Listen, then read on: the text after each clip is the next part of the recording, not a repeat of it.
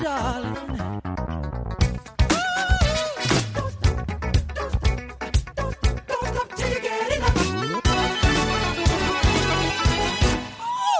¿qué tal amigos? Bienvenidos una vez más a un episodio de su podcast favorito, esto que es MJ Radio, MJ Radio. Estamos ya en el episodio número 29 y el día de hoy tenemos un invitado que repite viene a estar con nosotros una vez más. Como siempre, también estará con nosotros Ale y Sandra. Ale desde la Ciudad de México, Sandra desde Perú. Ale, ¿cómo estás? Hola, hola, buenos días, tardes, noches o a la hora que nos estén escuchando. Muy bien, pues aquí andamos con, con todas las ganas de tener de vuelta a este invitado que estaba prometido. Claro, claro que sí. Y Sandra, ¿cómo estás allá en Perú? Bueno, acá hace un frío de... Hace frío ahí. Polo Norte es un frío terrible. frío del polo norte en el polo sur. Sí. Aquí está bien. Así es. Y todo el mundo está muy contento a pesar del frío así gélido que tenemos, que ahorita estoy como con 20 suéteres encima. pero todo, todo muy bonito y muy contenta de estar con ustedes otra vez y sobre todo con este invitado. Claro que sí, Ale. Ajá, y pues este, este invitado ha sido muy, muy bien recibido por todos ustedes en, como dicen los jóvenes en el fandom, se ha hecho muy famoso con este, a raíz de esta desgracia ha surgido, han surgido cosas buenas y parte de eso ha sido el trabajo de nuestro amigo Fey, de Pablo, que nos, que nos está hablando desde Santiago, ¿verdad? Dijiste. Exacto, desde España. Entonces, tenemos a, a Fey aquí con nosotros porque el día de hoy ya nos va a contar de algo que nos había adelantado en el episodio anterior que había estado con nosotros. Entonces, hoy vamos a ahondar en ese tema y vamos a contar algunas de las historias que Pablo tiene sobre sus años a lo largo de, de, la trayectoria que siguió a Michael, así que van a ver cosas muy interesantes para compartir. Así que, ¿cómo estás, Pablo? O Fey, o ya, no sé cómo prefieres. Como, como, os guste más, la verdad. Ok, Fey, tu alter ego. en es mi, mi, nombre de superhéroe. Exacto, tu identidad de, de, superhéroe. Sí, ¿cómo has estado entonces? Pues muy bien, la verdad, eh, terminando los proyectos, terminando el libro, he estado un poco fuera del canal de YouTube este último mes, porque pues eso, estaba en la fase final del, del libro y era la parte más, un poco más complicada, con más, que necesita repasarlo todo detalladamente, buscar las fotografías, corregirlo y nada, pues está un poco más un poco más liado, pero ahora ya llevo un par de semanitas medio de vacaciones y he aprovechado ahora para también para subir un vídeo nuevo, que hacía ya un mes que no que no subía. Ajá. Y nada, y muy muy bien. Entonces muy bien. ahorita Pablo nos nos va nos va a contar un poco acerca de este proceso de, de creación de este libro que tendremos en, dentro de algunas semanas estará eh, disponible en las plataformas en donde normalmente podemos adquirirlos, principalmente Amazon para quienes estamos en otros países. Sí. Y este libro que lleva por título Volviendo a Neverland, ¿verdad, Faye? Sí, porque queríamos poner ese, ese, ese, título porque era la antítesis, lo contrario del documental, ¿no? Si el documental se llamaba eh, Living Neverland, como abandonando Neverland, esto es volviendo a Neverland para volver a retomar realmente lo que la, la, la, historia certera de lo que de lo que pasó y no solamente un, un, testimonio que te cuenta una historia que no sabes realmente si es real o no, solamente te están contando una. Es que al fin y al cabo, si te paras a pensar, si una persona dice algo de otra, si no se comprueba que es verdad o no, y más aún si esa persona está, está muerta, uh -huh. realmente es que todos estaríamos en peligro, porque tú puedes decir una cosa de otro, y si, y si, y si no tiene esa capacidad de defenderse, todos estaríamos ex expuestos a, a, que dijesen algo de nosotros y que nos condenasen por ello, ¿no? Totalmente. Entonces, pues este, este libro, o sea, ya empezando por el título, pretende un poco volver otra vez a, a la realidad, no solamente a una acusación, sino a ver qué pasa con esa acusación, a ver si es real, si no, qué es lo que tiene de verdad, qué es lo que no, y pues ahí, ahí es como empieza. Y yo quisiera preguntarte un poquito antes de, de entrar en el, en el tema que obviamente estás súper empapado y súper estudiado por todo lo que tuviste que documentarte para el libro, de, de, quién surgió la idea, cómo fue el contacto con, con los chicos de Applehead Applehead Team Productions, sí. ¿verdad? Ellos son quienes son la editorial que está encargada del libro. A mí siempre se me ha hecho muy interesante la parte del proceso para un libro. Y siempre es algo que, como dicen, ¿no? eh, si tienes, siembra un árbol, ten un hijo y escribe un libro, ¿no? Entonces ya, sí. ya tienes el libro, ya, el árbol ahí, pues ya seguramente. El árbol creo que, Creo que no, no me acuerdo si alguna vez planteé alguno, pero... pero ah, bueno, pues falta ahí. pero el libro ya, que no, no está tan fácil para, para poderlo hacer. Entonces me gustaría que nos compartieras sobre cómo fue ese acercamiento. ¿Fue tu iniciativa o, o fue una iniciativa en conjunto? ¿Cómo lo trabajaron? Porque ellos también, por lo que nosotros sabemos, ellos también son fans de Michael y son personas que conocemos desde el Hideout. Es Frank, ¿verdad? Sí, es Frank. Pues eh, la idea fue de él porque mm, cuando salió lo del, documental, pues yo me llené mucho, o sea, mucha rabia, la verdad, como todos nosotros, como vamos, como lo mismo que todos nosotros. Y lo primero que hice fue hacer un documento, una nota de 50 páginas en, en Facebook y, para descargar para la gente. O sea, en cuanto salió el tema del documental, antes ni siquiera de que se estrenase, escribí una nota con, informando con todo lo que pasaba y tal. Y la subí a Facebook. Y a raíz de esa nota, pues veía que había funcionado, que a la gente le había gustado. Y dije, pues tengo que hacer un, documental explicando todo, ya en cuanto se estrenó el, el documental. Y fue cuando grabé el primer vídeo. Cuando grabé el primer vídeo, esto es algo que tengo que confesar, cuando grabé el primer vídeo todavía no había visto el documental, había visto trozos, pero no lo había visto entero. Y mm, nada, grabé el vídeo y en, las visitas empezaron a multiplicar un montón, ¿no? Entonces, cuando llegaba, pues, no lo sé, igual 100.000 o 200.000 visitas, pues, que fue a las dos semanas o así, pues Frank, yo no lo conocía, lo había visto en el foro algunos comentarios que había puesto, y tampoco conocía, bueno, sí, conocía la, editorial porque tenía el libro de Tony, el de Magia Movimiento, que es un librazo de los mejores que hay de Michael, por cierto. Y, nada, me, yo, pero él no lo conocía en persona. Entonces me, llamó y me dijo, eh, tío, tienes que, escribir esto, lo que has hecho en, en el, en el vídeo de YouTube, en el documental, tienes que escribirlo y publicamos un libro. Y yo le dije, guau, es que esto es mucho para mí. Y me dijo, tú tranquilo, te vamos a ayudar, eh, tú con calma, no te preocupes, tienes tiempo, eh, lo podemos hacer poco a poco, tú no te preocupes, tú escribe con calma y de aquí a verano, así pues lo, lo publicamos en cuanto tengas terminado. Pues así fue, eh, una llamada de él y yo al principio me costó, yo le dije, esto lo tendría que hacer Tony, esto lo tendría que hacer alguien que supiese más y él sí que es verdad que habló con Tony, pero Tony no sé si lo sabéis, que acaba de tener una hija y está un poco más ocupado, tiene trabajo, yo ahora mismo llevo de baja desde febrero y era el momento perfecto porque tenía tiempo. Entonces pues le dije que sí, me armé un poco de valor porque tampoco está, es el primer libro, el primer libro que escribo y dije pues adelante. Y así fue, empecé a ver un montón de páginas relacionadas que ya conocía de haber ojeado, pero tampoco yo estaba tan metido, tan empapado en, este tema. Pues páginas como Vindicate MJ, como The Michael Jackson Allegations, eh, Turning the Table on Channel Allegations, eh, el foro propiamente, eh, MJJ Community, un montón de, páginas. Y a, partir de ahí, pues fui buscando, fui descargando documentos, fui cogiendo de aquí, cogiendo de allá, y así fue como, como fue, como fue surgiendo el libro. Y muy bien, o sea, he estado en pleno contacto con Fran durante todos estos meses y le preguntaba cosas, mira, ¿cómo, cómo, cómo llevo este tema? Lo saco por aquí, lo saco por allá y me dijo, haz esto, mete al final de cada tema una canción. Sabes que Michael, Michael tiene muchas canciones reivindicativas, ¿no? Muchas canciones protesta, básicamente prácticamente todo el, todo el disco History, ¿no? Pues al final de cada capítulo metimos una letra traducida de, esas canciones reivindicativas, ¿no? Eh, y fue surgiendo así, también fui eligiendo las fotos, las elegí todas al final y fue básicamente así. Y así fue como fue el proceso. Iba a la biblioteca casi todos los días, estaba, había días que estaba como 12 horas escribiendo, otros días que estaba menos, tres o cuatro, y así fue como, como fue el proceso, básicamente. Te hiciste una tesis doctoral de... Básicamente, básicamente sí, ¿eh? Y había muchísimas cosas que no sabía, ¿eh? Sí, sí, sí, sí. Había muchísimas cosas que no sabía. En el libro hay un, que yo creo que es la parte más, más completa, que es el, el análisis diario del, del juicio de 2005. Todo el proceso, cómo fue, porque la gente dice, bueno, pues Michael salió del juicio, es una persona que pudo comprar, comprar a los testigos, comprar a los jueces, comprar al jurado, comprar a, comprar a, yo qué sé, ¿sabes? Pero es que te paras a pensar, y Michael en esa época tenía una deuda con el Banco de América de 200 millones. O sea, Michael estaba prácticamente arruinado, que también es uno de los motivos por los que tuvo que dejar Neverland. Ya no solo porque que Michael decía que estaba profanado su rancho porque había entrado en los, los registros. Michael tenía unas deudas muy grandes. Sí ya era impagable, ¿no? Estar manteniendo esa propiedad. Pues sí, pues la parte más, más, más eh, contundente, que es la parte central del libro, las páginas centrales, diría yo, es el juicio. Bueno, empieza con el caso Chandler, hay una introducción eh, hablando de cómo, cómo fue el proceso de crear Neverland, y luego empieza con el caso Chandler y luego entramos ya en el, en el juicio, que ocupa bastante. Yo no sé cuánto será en el libro al final, pero escrito fueron ciento y pico páginas en, en Word.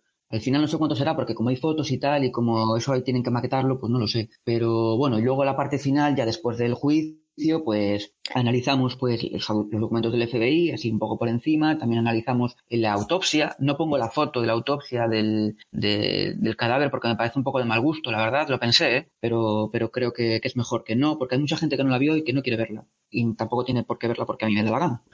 Entonces, pues después ya es un análisis completo de, empezamos con la demanda de Wade, la demanda de SafeChat y ya el documental y cómo se gestó todo. Perdón, la mitad del libro eh, estaría dividida en lo que es antes de 2019. En 2013, porque 2013 fue cuando empezó Wade con, la, con su demanda. Entonces se podría decir que, sí, que tiene tres bloques. El libro tiene tres bloques importantes con varios, tiene varios capítulos alrededor de estos, de estos capítulos gordos. Tiene varios capítulos para contextualizar, para explicar otros asuntos. Pero los grandes bloques del libro pues son el caso Chandler, el juicio, el caso Orbizo, lo que precedió a Living Neverland y Living Neverland. Hay, un, hay, un, capítulo que es todas las claves de Living Neverland, aproveché lo de, lo de mis vídeos de YouTube, que pongo punto por punto, eh, analizando el, documental de Living Neverland, punto por punto las contradicciones, las cosas que no están muy claras. Creo que me salió, eh, al final, analizando Living Neverland, creo que fueron casi 60, casi 60 puntos. Eso antes de analizar las demandas, porque las demandas están en otro capítulo anterior. Entonces, pues, pues así. No, iba, iba a comentar yo de que sí, para hacer un libro como este tienes que analizar y cada cosa, ¿no? Por ejemplo, eso de la foto y lo pongo o no lo pongo, o sea, uno ya recibe un producto final, pero estando haciéndolo tienes que pensar en cada una de las cosas que claro. Tienes que tener mucho cuidado. Y aparte creo que hice bien, creo que hice bien en no poner la foto, porque no sé si sabéis que se acaba de publicar un, un libro en España bueno, no sé si en Latinoamérica también, el de Concha Calleja, el de, mm, ¿cómo se llama? Objetivo Michael Jackson. Es un libro nuevo que analiza, pues, es un, Concha Calleja es una, es forense, es periodista creo también, y es una persona pues que ya ha publicado varios libros y es una persona que sabe publicar libros y aparte el libro que, publicó es positivo, es, es, positivo en cuanto a la conspiración que hubo hacia Michael Jackson, que obviamente hubo una conspiración o varias, es imparcial creo que en, el asunto de las acusaciones, imparcial positivo, o sea, favorable a Michael me refiero. ¿Ella es como Aphrodite Jones, de ese tipo de periodista? No sé si conocéis el programa Cuarto Milenio eh, de Iker Jiménez, de, es un programa de sucesos extraños, de, paranormales, de conspiración, de paraciencia, de, de todo un poco De misterio, es un programa de misterio. Pues hicieron una vez un reportaje sobre Michael y ella fue a comentar eh, sobre la muerte de Michael, sobre las circunstancias que, tuvo y tal. Y acaba de publicar un libro que creo que está bien, no lo, no leí, hay un, hay un post en el, foro, en el Hideout, y creo que el error que cometió es que añadió la, foto del, cuerpo de Michael. O sea, la añadió realmente para contextualizar lo que estaba hablando sobre, sobre los análisis, me, imagino que habrá sido de la autopsia y así. Pero creo que hay mucha gente porque, que no ha visto el, cuerpo, ¿no? Y me parece que no tienen tampoco por qué verla. O sea, es un poco de mal gusto. No hay por qué ver esas cosas. Yo creo que es un poco morbo. Es, es mm. simplemente morbo. No, no aporta nada más. ¿Por qué quieres ver el, cuerpo? No, mm. no, no, te va a aportar nada nuevo. Entonces es, es una cosa que yo decidí no no añadir. Ok, sí, también como dices, sobre todo por una cuestión de respeto y porque no añade. Y además si no eres un público especializado, ¿no? Si no eres un forense o si no eres alguien que está especializado, un patólogo o algo, en realidad no te va a decir nada que no sea simplemente el, valor. Efectivamente, no sé no se ven las heridas en el cuerpo, es simplemente eh, Michael tumbado en una camilla, no se ven las... Si dices, pues es un análisis forense y quieres ver las heridas para intentar analizar la muerte, pero es que no se ve nada. Sí que es verdad que incluía en el, en el libro eh, una foto del médico de, que le sacaron cuando le operaron del, de la cabeza a Michael cuando se quemó, que le hicieron una, encontré una foto muy, muy nítida además de la, de la operación, de la, de la cicatriz cuando tenía la cabeza abierta, y yo creo que esa foto es también importante eh, que se vea, que se muestre, porque primero Michael estaba vivo y no pasaba nada porque es algo de los años 80, y segundo porque también te da, te demuestra, te da a conocer el sufrimiento que tuvo Michael. O sea, tú ves la cabeza abierta y dices, es que todo el sufrimiento que tuvo que pasar Michael es importante destacarlo, ¿sabes? Y también nos ayuda pues, pues a ver eso, pues el motivo por el que Michael se, se volvió adicto a los analgésicos, a los calmantes y, a todo esto. Y esa foto sí que la incluí. Ok. Sí, yo era, yo era de esos de los que me preguntaba de esa, que se quemó la cabeza, yo, ah, pero pues una quemadilla, o sea, a mí también me, se me ha quemado las, mm. cuando un cigarrillo se me queman las pestañas, o sea, ¿qué onda? Pero sí, un día vi, un día vi la foto en un, en un documental, no me acuerdo cuál, y dije, ala, no, es de eso sí fue serio. Porque una cosa que te digan segundo o tercer grado, pero pues si uno no está muy acostumbrado a esos términos, pues le vale. Así que sí, sí es importante esa foto. Y no, y no cuenta como cuando dices, me quemé la cabeza pensando en tal. No, no es Ah, ok. No, no. no además la, experimentas, no. Son de las heridas más más dolorosas y sobre todo porque pueden llegar a ocasionar algo que se llama dolor neuropático, que es un dolor crónico y que se tiene que atender incluso con antidepresivos, o sea, es tratamiento psiquiátrico y eso es algo que es muy, es muy desgastante y que en realidad le cobra mucha factura a los pacientes. Yo, por ejemplo, cuando hice, donde yo hice mi doctorado, en ese laboratorio estudiaban mucho eh, sobre morfina, porque veían mucho sobre fisiología del dolor para el manejo de los pacientes que son pacientes con cáncer, que tienen dolor crónico, pues luego desarrollan adicción, ¿no? Y desarrollas, necesitas tener dosis más altas porque ya no te sirve para calmarte el dolor y tienes que estar así con un tratamiento de por vida o hasta que el paciente pues finalmente va a fallecer porque no, no, no se va a recuperar, ¿no? Pero haces un poco más sobrellevable su, su proceso. Entonces sí es algo que la gente necesita tener muy claro que cuando estamos hablando del problema de Michael con los analgésicos, no estamos hablando de una adicción desde el punto de vista recreativo, como normalmente. Esa es la palabra. Es que no es eso sino que hay toda otra otro bagaje médico que está muy bien que lo hayas que lo hayas planteado porque eso en libros en español sobre todo casi no no se ha documentado y permite entender mucho de la situación en la que en la que estaba Michael, por qué, por qué tuvo que terminar a lo mejor en ese desenlace. Lo platicamos el, el episodio pasado, ¿verdad, Jason? Con lo de la canción esta de Fall Again. Sí viste ese video, ¿no? Fake, que cuando dice no quiero morir mientras, mientras duermo. Sí. te quedas, o sea, se te ponen los pelos de punta y hablamos. realmente lo que, o sea, la traducción exacta es que no me quiero morir de sueño, no me quiero, no, me quiero quedar dormido con la canción, o sea, como en una balada y estaba ahí en plan, bueno, no, no me quiero quedar dormido, no me quiero morir de sueño, y te quedas en plan de Dios mío, a ver si comparten más vídeos de, esa grabación, porque tienen más, según dijeron. A ver quién lo compra y si lo comparte. Los, amigos chinos estamos esperando a que lo compren. Sí, que, hagan su vaquita y que, que lo compartan. Ojalá, ojalá. Sí, pero pues está, está muy bien que hayas tenido esa, ese abordaje para, para contextualizar todos estos puntos que llevaron finalmente tanto al caso del 93 como al caso del 2005. A mí me parece fantástico lo que está haciendo Frank, Frank Muñoz, ¿verdad? Con, con este editorial.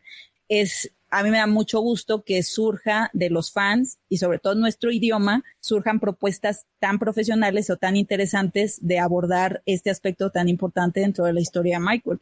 No, no tengo duda de que hiciste un trabajo muy profesional, simplemente por los videos, por lo que te metiste en investigar y por todo el trabajo que estuviste haciendo estos meses. La verdad, mis respetos, porque... Creo que era, creo que era necesario hacer una publicación en, libro de, de algo en español. Es que, es que no, en inglés hay muchos. Está el de Afrodita Jones, que por cierto, el de Afrodita Jones lo leí para, para documentarme también para, para mi libro, porque no lo había leído, y está muy, muy bien, está muy bien. Lo que pasa es que Afrodita Jones yo tengo un amor-odio, porque ya sabéis que ella es una persona que está era una persona que, que no, no, dejaba a Michael muy bien parado hasta, hasta el juicio, hasta después del juicio que publicó el libro este también. Pero es una, lo que pasa es que Afrodita es una persona que ella cree en June, en June Chandler. Es una persona que estuvo de, primera mano en el juicio porque, porque estaba allí, y tiene una visión más amplia de lo que pasó y, y se da cuenta realmente de, de, que lo que ocurrió en el juicio de 2005 pues fue una conspiración absoluta, ¿no? De hecho es así como se llama su libro pero no, no, lo tiene tan claro por el, por el caso Chandler. En el caso Chandler ya tiene sus dudas, es decir, lo que pasó fue, fue algo o no, o no pasó nada. Entonces, que no tenga tan claro y lo, y lo exprese tan abiertamente, pues a mí me, me fastidia bastante, Pero bueno. Sí, es una, una, cuestión ahí como a veces que a nosotros como fans, pues obviamente nos, nos es más incómodo que dejen alguna puerta abierta, pero a veces ante, ante el gran público, a veces eso es más benéfico, ¿no? Porque lo ven como un poco más mesurado, lo ven como más imparcial. Entonces también pues hay que estar abierto a leer diferentes posturas. No simplemente una expresar tu que estás a favor de Michael de una manera súper religiosa, súper mm, como si fuese tu hijo o tu padre. Tampoco es así porque tampoco lo conociste. Hay que ver, pues, documentarte mucho para tener, hacer una investigación profunda y sí que puede ser favorable, como, o sea, mi libro es favorable hacia Michael, realmente. Intento ser imparcial en algunos asuntos y cuando cuento, cuando hay algo malo de Michael, pues lo cuento también. Pero intento ser, eh, o sea, al final la conclusión en la que llegas es que tienes que ser favorable porque todo apunta a que Michael Jackson no cometió esos crímenes. Entonces, pues, pues es eso. Tampoco es bueno. Yo creo que tampoco es bueno para, para la gente no fan tener una postura tan radical y tan religiosa con Michael. Eso es lo que, eso es, eso es el problema, yo creo que de muchos fans, que no, a veces nos, nos critican un poco o nos toman un poco de broma porque nos ven demasiado fanáticos, ¿sabes? Y tampoco es eso lo que, lo que, lo que es bueno, ¿sabes? Dentro de este proceso que, que tuviste de escritura, te aventaste, digamos, tú, tú solo toda la parte de, de la escritura y luego tuviste a quien revisara tu texto o estuviste trabajando, me imagino que con, con este Santi Kapovsky, estuviste como intercambiando ideas o fuentes. O Yo le preguntaba dudas y él me, me de hecho él, él, vive aquí al lado en Santiago también. De vez en cuando quedamos y de vez en cuando quedamos y me le decía, pues mira esto es así o así o así o así. Y él me decía, echa un vistazo aquí o echa un vistazo aquí. Él me recomendó la página, eh, la de um, Turning the Table on, on Chandler Allegations, porque yo no la conocía. Es uh -huh. una página muy buena una persona que tuvo, eh, estuvo de primera mano pues consultando documentos oficiales del caso Chandler, de Evan, y es una persona que, que tiene un blog muy bueno y, y de ahí saqué, saqué bastante también. Pues con Santi también me ayudó bastante. Y también la primera persona en leer mi libro y que me lo corrigió fue Tony, Tony Arias, que va a ser el que va a hacer el epílogo. Uh -huh. Le mandé mi libro por partes, mientras lo, iba, mientras iba escribiendo, para que me corrigiese la información, si había algún error de información, si me había, mmm, si había algún gazapo, si había algún error. Grande, esto no pasó, Fey, corrige aquí o echa un vistazo de nuevo a esto porque no es así exactamente. Y me lo dijo un par de veces lo corregí, lo volví a ver y lo, y lo, y lo, lo, expresé mejor, lo expresé bien. Y luego se lo mandé a un corrector que, que trabaja con Applehead, que se llama Santiago, y él me corrigió la ortografía. Me lo corrigió en plan porque había algunas expresiones que igual no estaban muy, muy bien o alguna falta de ortografía. La gramática. Claro, la gramática y así las expresiones, a lo mejor me salía alguna expresión un poco más coloquial y él me lo hacía un poco más formal, o no sé, pues así. Y, y bien, fue un trabajo muy intenso, la verdad, porque estuvimos, estuvimos todos estos meses mandándonos documentos unos a otros. Y es un... Y tenías como con la tesis, ¿no? Versión final, final, claro, final. Sí, sí, final, buena. final, plus, plus, más, más. Para entregar, final, sí. sí y guardas todas esas y ya después no sabes cuál era la buena. Ya, ya. Eso me pasó, ¿eh? Eso me pasó. Sí, así pasa Eso con pasó, la sí. tesis. Después de que le mandé, de, de, que le mandase a Tony el primer texto, uno de ellos, me lo envió de vuelta con la información corregida y yo se lo tenía que enviar a Santiago, al corrector, con la información ya corregida de Tony. Uh -huh. Pues me equivoqué y le mandé el anterior a enviárselo a Tony. Y se lo mandé. Y luego cuando me lo mandó corregido, tuve que corregirlo otra vez. Bueno, un, un lío, un lío, un lío brutal. Pero bueno, colección de archivos y de archivos y de archivos. Sí. Sí. También en donde, me, en donde lo que me llevó muchísimo tiempo fue buscar las fotos, porque aparte de que hay, hay, hay, fotos de documentos, también para que tampoco quise abusar, ¿eh? porque intento que el libro sea para todos los públicos y tampoco quiero abusar de documentos, de emociones, de bandas, de cosas que ya lo explicas y si ya lo, ya lo explicas tampoco hace falta ponerlo ahí otra vez. Entonces hay documentos, hay bastantes documentos, pero también hay muchas fotos. Por ejemplo, en un juicio, cuando va un testigo, pues pongo la foto del testigo, cuando va otro, pongo la foto del otro y para que la gente lo visualice, vea de quién estoy hablando y le vea la cara. Entonces creo que me pasé buscando fotos porque le debí de, enviar a la maquetadora unas 400 fotos o 500 fotos. Me va a cortar la mitad seguramente, pero, pero bueno. La, la página que decías ahorita hace un momento sobre el caso Chandler es la, la misma de, de Michael Jackson Allegations. No, es otra. The Michael Jackson Allegations es una y la otra se llama Turning the Table on the Chandler Allegations, que es ah. una, la lleva una, una chica Turning the Table on Chandler Allegations. Okay. Es como dándole la vuelta a las acusaciones de Chandler.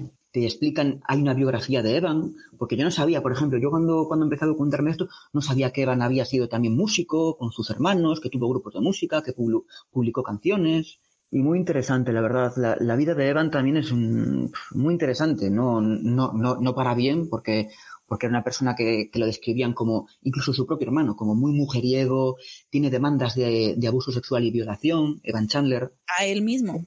Él mismo tiene demandas de abuso sexual y violación, eh, demandas de una mujer en la clínica de, de él era dentista, dentista ajá. y en la clínica de sedar a una mujer y violarla y tiene una demanda una por paciente eso de ajá. A una paciente sí ¿Y qué pasó con esa demanda? Pues le, no, no pasó nada, no, no trascendió, no, no fue condenado, que yo sepa no fue condenado. Pues ya sabemos que él es un hombre violento, ¿no? Entonces no, no sorprende eso. No sorprende, él, él de hecho en, la, en el testamento indica claramente que no le deja nada a sus hijos y que ni siquiera se avise a nadie de, de su entierro. Él había cortado lazos con toda su familia. De hecho, cuando después de, de, que fuese el acuerdo, él fue rompiendo lazos poco a poco con su familia. Él solamente quería mantener una relación con, con su hijo Jordan, que era el que tenía todo el dinero. Ajá Y el propio Jordan le puso una, orden de alejamiento a, Evan, porque le intentó matar, le intentó golpear o matar con una pesa de gimnasio. O sea, era una persona que no estaba bien. Y es más, de hecho, aunque resulte curioso, cuando encontraron el cuerpo de, Evan suicidado uno, un poco después de que, de que muriese Michael, Evan casualmente o irónicamente tenía el rostro tan desfigurado que no se le reconocía de, operaciones de cirugía estética. Es muy curioso también. De hecho, es muy curioso porque fuimos descubriendo cosas sobre Chandler y sobre su familia y sobre su pareja, eh, Sonette Simons, la, chica esta, que, con la que salió desde la adolescencia hasta hace unos años, una chica que se llamaba Sonette Simons, que es muy curioso porque ella es cantante, ¿no? Y presume en su, en su página web y, y en las redes sociales y en Twitter de haber colaborado y de haber trabajado con productores de, adivina, de, Michael Jackson. Y lo, y lo, pone en su página web, lo pone en su. y presume de ello. Y como yo me pregunto, si tú has estado saliendo tantos años, siendo novia de una persona que fue abusada sexualmente por Michael Jackson, ¿cómo, cómo te atreves a presumir públicamente de que trabajaste y, alardeas de que trabajaste con productores de Michael Jackson? Sí, de que tienes algún nexo siquiera. Claro. Es que no tienen absolutamente ninguna ética ni... No tiene coherencia igual que estos otros, no tienen ni siquiera idea de lo que implica lo que han hecho. O sea, para ellos eso es una cosa anecdótica. Si no, no lo harían. Sí. Es más, es más durante el, juicio el del 2005 se intentó buscar a Chandler, a, Jordan, para que testificase. No sé si lo sabéis, que uno de los documentos del FBI eh, consta de ello, de que, de que intentaron contactar con Chandler, con Jordan, pero que Chandler se negó, no quiso y avisó de que haría todo lo posible, todas las medidas posibles para evitarlo. Y es más, se fue a esquiar con su. salió del estado y se fue a esquiar con su, con su novia fuera de, California cuando fue el, juicio, ¿no? Pues cuando llamaron para testificar a Chandler, que, al final no, no, acudió, el propio Mesero, el abogado de Michael, avisó en, en, el tribunal que tenía testimonios, si hacía falta, si iba Jordan, que él también tendría testigos, amigos de Jordan, que declararían que Jordan les había dicho a ellos que todo lo de las acusaciones había sido mentira. Y esto lo dijo Mesero. Si Jordan viene aquí a decir que lo de los abusos, a confirmarlo, yo puedo traer amigos de él que van a decir que él les confirmó que había sido todo una mentira, que había sido todo un montaje. Yo ahí tengo una, una duda, Faye, lo de, lo, lo de que pudieran traer el caso de Jordan a este caso de Arbizo es justo por una modificación que se hizo a la ley, ¿no? Es algo que hizo Snedon para que ese caso pudiera ser traído, porque hasta donde yo tengo entendido, en Estados Unidos tienen que cuidar muy bien de limitar, o sea, aunque haya un antecedente, muchas veces no te permiten meter nada de eso porque dicen, no, eso no se está juzgando ahorita, entonces no puede venir a, pero es que tiene que ver, no, está fuera, ¿no? Entonces, tengo entendido que aquí era una cuestión en donde algo se había modificado legalmente para que eso pudiera ser posible, ¿no? Permitieron algunos testimonios relacionados con, con casos anteriores pero no permitieron pruebas. Por ejemplo, las del registro del 93, eh, según recuerdo, no las permitieron pruebas eh, concretas no las, no las, permitieron, pero algunos testimonios, como el de la madre de Jordan, y algunos pues, pues sí que los, los permitieron. Que es muy curioso porque el juez determinó quiénes podían testificar y, quién, y quiénes no, y no permitió en ningún momento, o sea, no se reclamó el testimonio en ningún momento de, de, de de, de James Safechak. Y él en el documental y en las demandas cuenta cómo le insistieron, cómo le insistió Michael, cómo le insistió su equipo legal, cómo le llegaron citaciones, igual que a Wade, para testificar en el juicio y que él se negó, que fue el momento en el que le dijo a su madre, no, no voy a testificar porque Michael es un hombre malo. Ah, sí. y eso es mentira, es que lo está confirmando Scott Ross, que es el investigador privado de la defensa, lo confirma Mesero también, lo puedes ver en las transcripciones del juicio, que Jack fue un non-enti, que se llama, que es un, una persona que no era llamada para declarar en ningún momento, no, no, no fue... No figuró. No estaba involucrado en ningún momento, no figuró en el, en el juicio. Eso es muy, muy curioso y también muy importante tener en cuenta. Que es otra mentira también para, tener en cuenta del, documental. Habiendo revisado la información del 93 y cuando estabas escribiendo la parte del juicio de, de 2005, ¿qué cosas, además de esto que nos están compartiendo a ti, te quedaron como, como que te impactaron más que tú no hubieras sabido después de todos estos años y que para ti fue como una cuestión de, es que cómo es posible que esto no se supiera o, o, esto es, es, muy importante? A mí me dolió expresamente lo del caso del 93, del caso Chandler, que a la madre de, Michael, la Catherine, se la, se la llamó para, para testificar en el gran, ante el gran jurado para preguntarle específicamente si tenía constancia de que Michael se hubiese operado los genitales para que no coincidiesen, o sea, porque realmente los genitales no coincidían con las fotos. Entonces le preguntaron expresamente si tenía, si la madre de Michael, o sea, tú imagínate una madre que le llaman a testificar para preguntarle, mira, ¿tú sabes si tu hijo se operó los genitales para que no tuviese, porque no coincidían, ¿no? que de hecho se, puede ver en la autopsia, en la autopsia no aparece ninguna cicatriz en los genitales, realmente Michael no superó. Eso tuvo que ser muy doloroso para, para toda la familia y cuando lo estaba escribiendo para el libro, a mí yo estaba en la biblioteca y se me caían las lágrimas en ese momento. Eso fue una de las partes que más me dolió. De hecho, el libro está dedicado a ella, el libro que, escribí. Y también me fue bastante, bastante curioso, no, no, o sea, no, no, me no fue impactante, ¿no? Pero fue una anécdota curiosa que cuando estaba en la biblioteca estaba, pues, analizando lo que, lo que se encontró en el registro de Michael, ¿no? En, de, Neverland, del 93. Michael tenía, pues como sabéis, en su casa miles de libros, más de 10.000 libros. Y había dos que eran libros legales, eran libros de fotografías de una película, eran libros completamente legales que están en la biblioteca de Estados Unidos, o sea, en el Congreso de Estados Unidos. son libros completamente de regulación normal que se pueden comprar en Amazon. Ajá, permitidos. Sí, permitidos. Pues eh, en esos libros hay fotografías de, niños desnudos, ¿no? Fotografías artísticas y fotografías de una película. Que de hecho uno de ellos está, está firmado por una fan que se llama Ronda, que se lo dedicó a Michael, no fue un regalo. ¿Qué es lo que decía Michael? Al final decía, en la entrevista que hizo con, con su mujer, con Lisa Marie, en una entrevista con Diane Sawyer, dijo, es que yo si digo que me gusta Chaplin, al día siguiente tengo un montón de regalos de Chaplin. Y si digo que me gustan mucho los niños, me gusta estar con niños, al día siguiente tengo muchísimos regalos de niños. Entonces fue eso lo que pasó, porque la gente le hacía regalos con, fotografías de niños, con libros de niños, con, cosas infantiles, a Michael dibujado pues entre niños. Entonces eso también hay que tenerlo mucho en cuenta, ¿no? Y esto fue un regalo. Así lo hubiera comprado él, eso no prueba nada. Claro, es, que, claro, él compraba librerías enteras y en esas librerías mm, tenía muchísimos libros de arte y de fotografía artística, muchísimos. Es que si te paras a, pensar que haya un par de ellos en los que haya fotografías de una película que son de niños desnudos y tal, haciendo, y, no son fotografías porno, son fotografías con actitudes cotidianas, jugando, saltando en la playa, eh, yo qué sé, meando, creo que está uno, o sea, cosas así. Es como si cualquiera de nosotros, qué sé yo, tiene un historial de haber visto películas de asesinatos o de investigación de crímenes y que por eso te digan que tú debes ser asesino. Claro, o sea, es, es, algo totalmente, no, no tiene ninguna lógica, ¿no? Apoyarte en eso o ver eso como una prueba de algo malo. Claro, y yo, y yo estaba en la biblioteca y había mucha gente, ¿no? Y estaba viéndolas, eh, documentándome para, para escribir sobre esto y, veía las imágenes de ese libro y claro, salían niños desnudos. Entonces yo estaba en la biblioteca y aparecían las fotos de los niños desnudos y la gente pasando por detrás de mí en la biblioteca y en plan de, yo pasando las fotos rápido con el ratón en plan de que no me miren al ordenador, si no va a venir la policía y me va a llevar preso. estás paranoico también. Pues, ya, ya, ya. Pues sí, me da un poco de miedo. Mm. Pero es que aparte, si te paras a pensar, todos los perfiles pedófilos de, de pederastas eh, normalmente suelen tener pornografía infantil y suelen tener registros en sus actividades o en su perfil de, en sus historiales de internet con páginas porno de infantiles o pornografía infantil.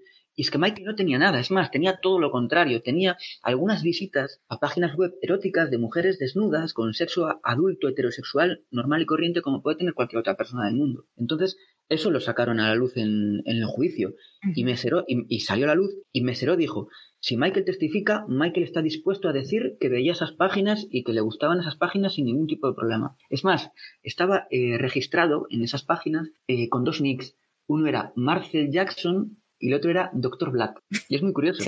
En, el juicio también dijeron que podía haber sido su sobrino, porque Michael tenía muchos sobrinos y a muchos primos ah. en su casa en Neverland, ¿no? Y decía que podía haber sido uno de sus, no me acuerdo si era primo o sobrino, que, podía haber cogido uno de los ordenadores y, y podía haber mm. estado usando porno. Sí, pues es que había tanta gente siempre en Neverland, eso también es mm. Es que es muy, curioso, o sea, dicen que Sefchak dice que Michael abusaba de él. Primero dice, primero dice que tomaba todas las precauciones del mundo del mundo y tenía, eh, cerraba todas las puertas, tenía muchísimas precauciones, pero a su vez también dice que abusaba de él en cualquier esquina de Neverland. Entonces, ¿en qué quedamos? ¿Una cosa o la otra? Porque en cada esquina de Neverland, ya me dirás, porque si Neverland estaba totalmente lleno de empleados, de visitantes, de familiares, de amigos, o sea, en Neverland a lo mejor había 100 personas, había 50, 60, 70 empleados, depende de la época del año, depende de si Michael estaba allí o no, y también había visitantes. Entonces, ¿cómo, ¿cómo es posible que se produjeran esos hechos? No sé, o había 50, 60, 70 personas que estaban metidos en el ajo e involucrados en esto, o es que no tiene sentido ninguno. sí, totalmente. Y dentro de, de, la evidencia que revisaste para, para estos casos previos, que algo, algo en ti, digamos, se, se, se, reafirmó de lo que tú ya creías con estas cosas nuevas que investigaste o lo ves como más, eh, como más claro o para ti sigue siendo la misma, la, misma conclusión que tomas de esos dos casos del 93 y 2005. Sí que se ve más claro, la verdad. Em, en cuanto analizas todo lo que pasó, se ve mucho más claro, mucho más evidente de que, de que lo que Michael, o sea, es que cada una de las acusaciones estaba siempre motivada por dinero. Es que al final te paras a pensar, bueno, los arrizos fueron a la justicia, ya, pero antes de la justicia buscaron el abogado de Chandler, el que le sacó todo el dinero a, Michael, antes de empezar con el juicio. Si a tu hijo le lo han, lo han, abusado, han abusado sexualmente de él, vas a la policía y lo demandas. No, antes de nada, ya buscas al abogado ese en concreto que le sacó dinero a Michael. Entonces, todas esas cosas, pues las vas pensando y sí que, que son súper obvias. El caso más obvio, sin duda alguna, es el de Arbizo porque llegaron a declarar y hubo un juicio y ahí salió toda la luz, todas las mentiras, todas las... Dios, es que todas las mentiras de, los hermanos de, de, Gavin y de Star Arbizo que son, fueron brutales, brutales. Es de parodia, ¿verdad? Ese, es, de parodia, pero de parodia. Es que, es que, es que Gavin Arbizo cambió las fechas de, la, de los abusos hasta tres veces. Dijo que habían sido eh, antes de, lo, de la presentación del, del, Living with Michael Jackson, el documental de Bachir. Luego dijo que habían sido después. No tiene sentido ninguno, ninguno. Y el, hermano de, Gavin, Star Arbizo, dijo, no, yo es que entré en la habitación sin que se enterasen Claro, joder, si tenía tanta seguridad Michael en su habitación para que nadie entrase, ¿cómo pudiste entrar y ver cómo Michael abusaba de tu hermano? No tiene sentido, pero es que además dijo, no, no, es que yo vi a Michael cómo abusaba de, mi hermano desde este escalón de las escaleras. Entonces, que claro, si, se analiza, estar Arbizo, el niño, ni siquiera le llegaba con la mirada a, la cama de Michael desde ese escalón. Era imposible que lo pudiese ver desde, ese escalón, como él dijo, porque no llegaba la vista a la cama es que hay, que visualizar la, habitación de Michael. Hay unas, eran dos pisos, ¿no? Hay unas escaleras que suben al piso de arriba, que es donde Michael tiene la cama. Desde donde Star dijo que había visto a Michael abusar desde de, su hermano, no podía ver, es que no llegaba, no llegaba a la vista, estaba muy abajo. Y cosas tan, absurdas y tan, tan sencillas que son lo que termina tumbando los casos, pero que es, es muy difícil que eso trascienda en los medios, ¿no? Y que dices, es que si esto la gente lo supiera, no quedaría, o sea, no, no habría ni caso seguir hablando de esto. Porque no habría ni tantas, caso. Tantas cosas absurdas en, a lo largo de tanto tiempo que la gente ha ido creyendo y creyendo que es resulta totalmente un absurdo todos los dos casos, pero como dices más el de Arbizo porque fue exhibido completamente en un juicio. Cuando cuando ya planteas esta esta evidencia de los dos casos, para ti la conclusión es el dinero, ¿no? Que estas estas dos familias fueron motivadas por por el dinero ¿Crees que en el caso de Chandler sea únicamente el padre o crees que June también ahí tuvo que ver o la madre o, es una cosa más? yo, creo que June, yo creo que June menos. Pero es que al final todos se repartieron el dinero ahí, ¿eh? Antes de que, de que ni siquiera de que presentasen la opción del acuerdo, eh, ya habían hecho negocios con su con su abogado para repartir beneficios antes de que ni siquiera se plantease el tema de, que hubiese un acuerdo, de plantear beneficios. O sea, es un, al final, al final todos acabaron lucrándose de eso. Hasta um, Wade Robson, cuando presentó su primera demanda, la presentó bajo sello para garantizar que no se... Mm, no saliera que era él, ¿no? Claro, no, para mm, preservar los intereses de las compañías de Michael y reservar la privacidad de Michael y de sus empresas, Wade puso la, demanda bajo sello, en plan de vamos a llegar a un acuerdo, me pagáis todo este dinero y aquí queda la cosa. Vamos a ver, es que eso es una extorsión en toda regla. Sí, sí, sí. Y, entonces llegamos a, a la demanda de Robson y ¿Tú, ¿Tú qué crees que fue lo que le permitió tener tanta facilidad para poder estar haciendo esto? Porque yo siento que SafeChock, o como lo veo yo, es que SafeChock es una consecuencia de Robson, ¿no? Pero, pero ¿por qué Robson pudo llegar, por qué ha podido llegar tan lejos? O sea, ¿qué, qué es lo que le ha permitido? Mm, muy fácil, por el, por el bufete de abogados. Los abogados, Finaldi, es una persona que presume en su página web de todos los millones que ha conseguido sacar y beneficiarse de otras demandas. Es una persona que tiene contactos en, los tabloides, en los medios de comunicación. Es la persona que está filtrando las demandas. La apelación, la apelación que acaba de poner ahora Wade, eh, se filtró a las pocas horas. ¿Y eso quién lo filtró? Lo filtró, lo filtraron ellos. Ellos mismos.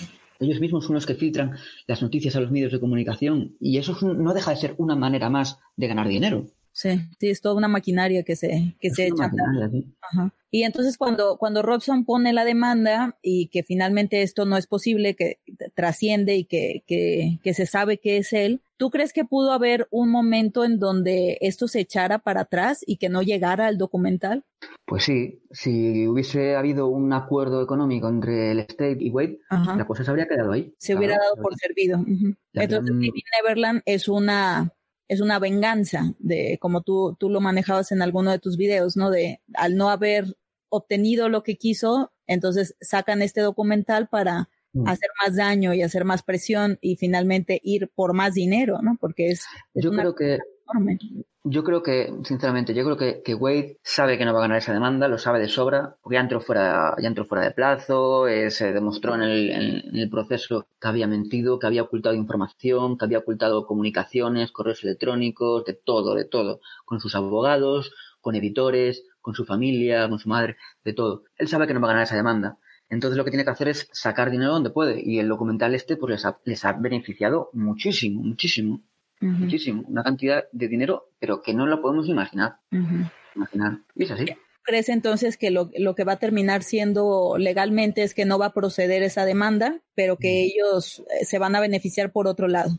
Sí, porque además eh, está intentando retrasar todo lo posible la nueva apelación porque están eh, en proceso un nuevo proyecto de ley en Estados Unidos que beneficiaría a, los acusadores de, por abusos sexuales infantiles, porque amplía el plazo para poder demandar. Creo que hasta los 40 años que permiten poder demandar. Entonces él está intentando retrasar todo lo posible la apelación para poder ampararse un poco en esta ley y volver a poner una demanda. Para que pueda entrar bajo ese estatuto ahora. Efectivamente, está en proceso. De hecho, una de las una de las asociaciones que apoya este proyecto de ley se llama Living Neverland Network Support. Una de las asociaciones, hay bastante, hay unas, pues no sé, 20, pone, ¿no? Pues una de ellas es esa, y no se sabe nada de esa asociación, y seguramente, pero vamos, con toda certeza, se trate de, de Wade, de sus abogados y de toda esta pandilla. Y literal, una pandilla, esos son. Mm. Sí, asquerosamente. Y, y en, el, en, el, caso de, de SafeChock, SafeChock se ve beneficiado simplemente por cualquier cosa que beneficie a Robson, lo beneficiaría a él. Claro, porque la demanda, es, la demanda es igual. Es en conjunto. no es un conjunto, o sea, cada uno tiene la suya, están, van, van juntas, pero es que es prácticamente un plagio es, idéntica. Las cosas que cuentas son prácticamente iguales. Cada uno tiene su historia, su, su, proceso, me refiero de sus vivencias, cada uno tiene sus historias, pero realmente lo que cuentan que pasó es exactamente lo mismo. es, es muy triste que no hay forma en que ganemos, ¿no? Porque, o sea, si se les paga a ellos, es aceptar la culpabilidad de Michael una vez más y el público y los medios van a estar felices. Hay que luchar. se pelea, pues también ellos siempre tienen otra forma de, de acusarlo, ¿no? O sea, al final no, hay, no hay, no hay cómo ganar. Es que es como en la película de la duda, o sea, es ya la duda en sí ya es un daño eh, y ese no lo vas a poder ante los ojos de mucha gente una vez que siembras esa semilla no hay vuelta atrás. No, vuelta hay vuelta atrás. Es más, es más, a veces pienso, joder, ojalá que Wade, bueno, no, no lo pienso así, ¿no? Pero pienso, ojalá que Wade gane esta demanda y se, y se lleve los mil millones de, dólares que, que, busca para que la gente al fin se dé cuenta de, hostia, este tío lo único que quería era el dinero. Y se dé cuenta en plan de, este tío con su testimonio y con su relato se acaba de forrar, se acaba de forrar de dinero para toda su vida y para sus, para todos sus hijos. Ojalá, a lo mejor es la única manera de que la gente despierte y se dé cuenta de que es lo único que busca. No, porque entonces aparecerían otros 20 acusadores o mil acusadores que quieren esa cantidad de dinero. También, es que si te das cuenta, si analizas el perfil de, abusadores sexuales como Weinstein tienen demandas de, de 70, 80 personas. El, movimiento MeToo. Tú te paras a pensar y el, y el efecto MeToo en, en, Michael no ha habido, porque hasta, ha salido Wade, ha salido SafeChat, que han, hecho todo este lío, todas estas, todas estas acusaciones, pero es que no ha salido nadie más después de ellos. No ha habido, no, no ha habido respuesta a MeToo con Michael Jackson se ha abusado de tantos niños y era un pedrasta tan profesional y que abusaba de tan... ¿Dónde están? ¿Dónde están? Yo no los veo por ningún lado. Y es que es más, no hay, no hay, no hay más acusadores, no, ha salido ningún acusador más y sí que han salido muchísimas voces de otras personas que fueron niños que le están defendiendo, como Emmanuel, Emmanuel Lewis, Brett Barnes, Macaulay Culkin, mogollón, pero muchísimos.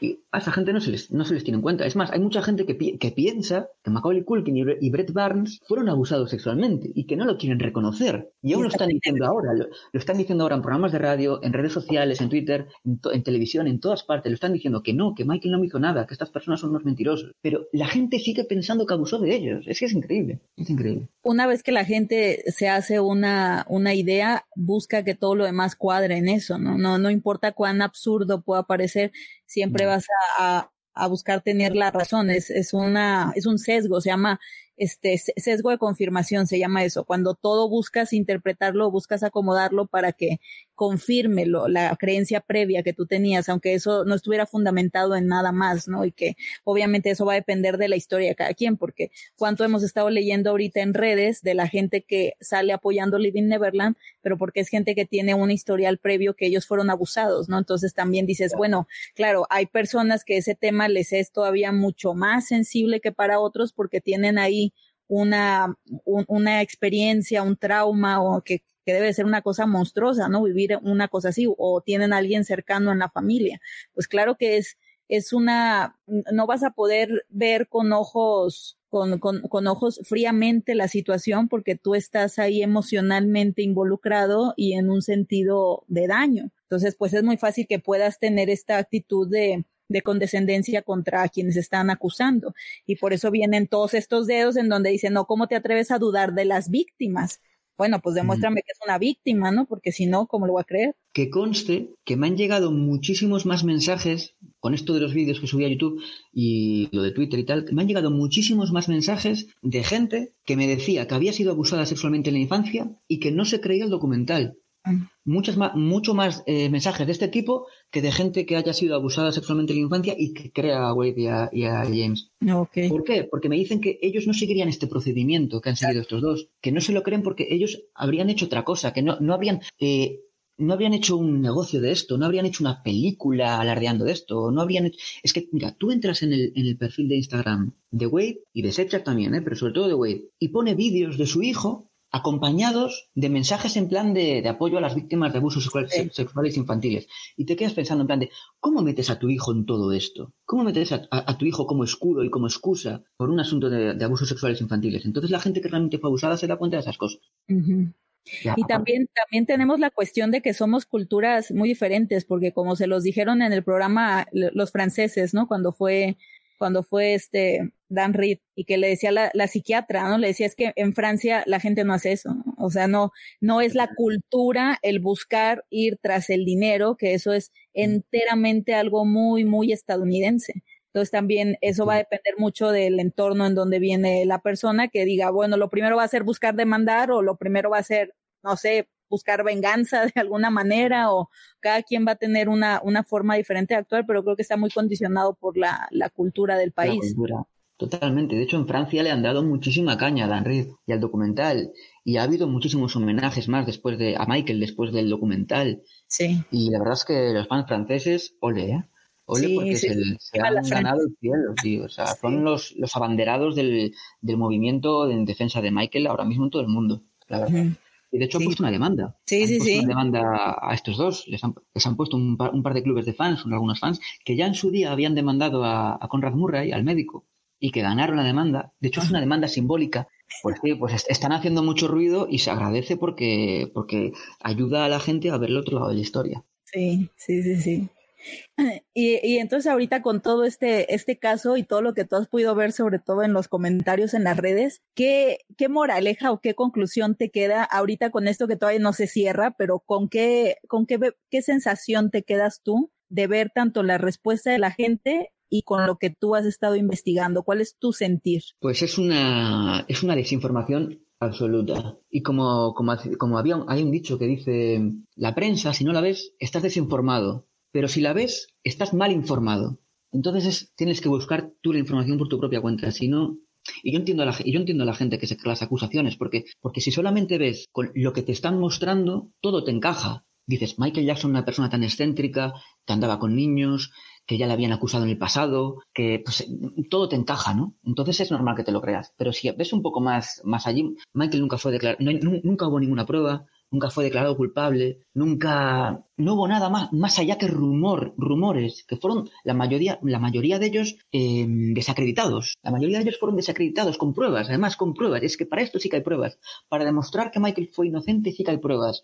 Para demostrar que fue culpable no hay ninguna. Puede haber cosas, puede haber cosas que estén sujetas a interpretación, pero, pero pruebas de que sea culpable no hay ninguna. ¿Y cuál sería para ti como la prueba, la, la, la prueba más fehaciente cuando tienes a una persona que está ante la duda, ¿cuál para ti sería la, la, prueba más fehaciente? Si no de inocencia, que eso es muy difícil de mostrar, ¿cuál sería la prueba que tú consideras que está más a favor de La prueba que está más a favor de... De Michael. Es una, es una pregunta muy difícil porque es que hay tantas, hay tantas, no sé, yo creo que es básicamente lo que hemos hablado, eh, analizar cómo fue el testimonio del, todo lo que salió en el juicio, porque en el juicio no solamente se analiza el, el caso Arbizo, también se analiza bastante todo lo que pasó antes, ¿no? Entonces es un resumen básicamente de todo el tema de las acusaciones hasta ese momento. Y básicamente ves que es que no había nada, es que no había nada. Nada, nada, nada. Y esa para mí es la prueba definitiva. Y también la prueba definitiva, por ejemplo, en el tema actual, es que están pidiendo mi, cientos de millones. Uh -huh. Tú no puedes venir 30 años después a pedir cientos de millones así porque sí. Y si no te los dan, pues hago una película y me forro de otra forma, ¿sabes? Uh -huh. No puedes. Es que no tiene sentido. Un verdadero acusador cuenta su historia y ya está. La cuenta, ayuda a quien puede y punto. No intenta beneficiarse económicamente con este testimonio, ¿me entiendes? Con este, con este relato, con esta historia que le pasó en el pasado, ¿sabes? no intenta beneficiarse tanto, aparte tanto, que digas, pues como los fans franceses, una indemnización de un euro, simbólica, pues ya está. Si quieres, si quieres causar expectación, si quieres que las, que las noticias hablen de ello, porque para ti es importante que salga a la luz todo esto, pues no pidas dinero. Habla de ello y no pidas dinero. Y ya, ya estaría. Sería muchísimo más creíble, ¿no? Uh -huh. Pues no, no es así. Y ahí incluso es una, es un debate también hasta para lo legal, ¿no? Que hubiera algo en donde te, te impidiera que puedas lucrar, ¿no? O sea, yo, yo, yo estoy de acuerdo en que tiene que haber indemnizaciones contra cuando se, a ti se te ocasionó algún daño, tiene que haber alguna forma de poder indemnizar ese daño.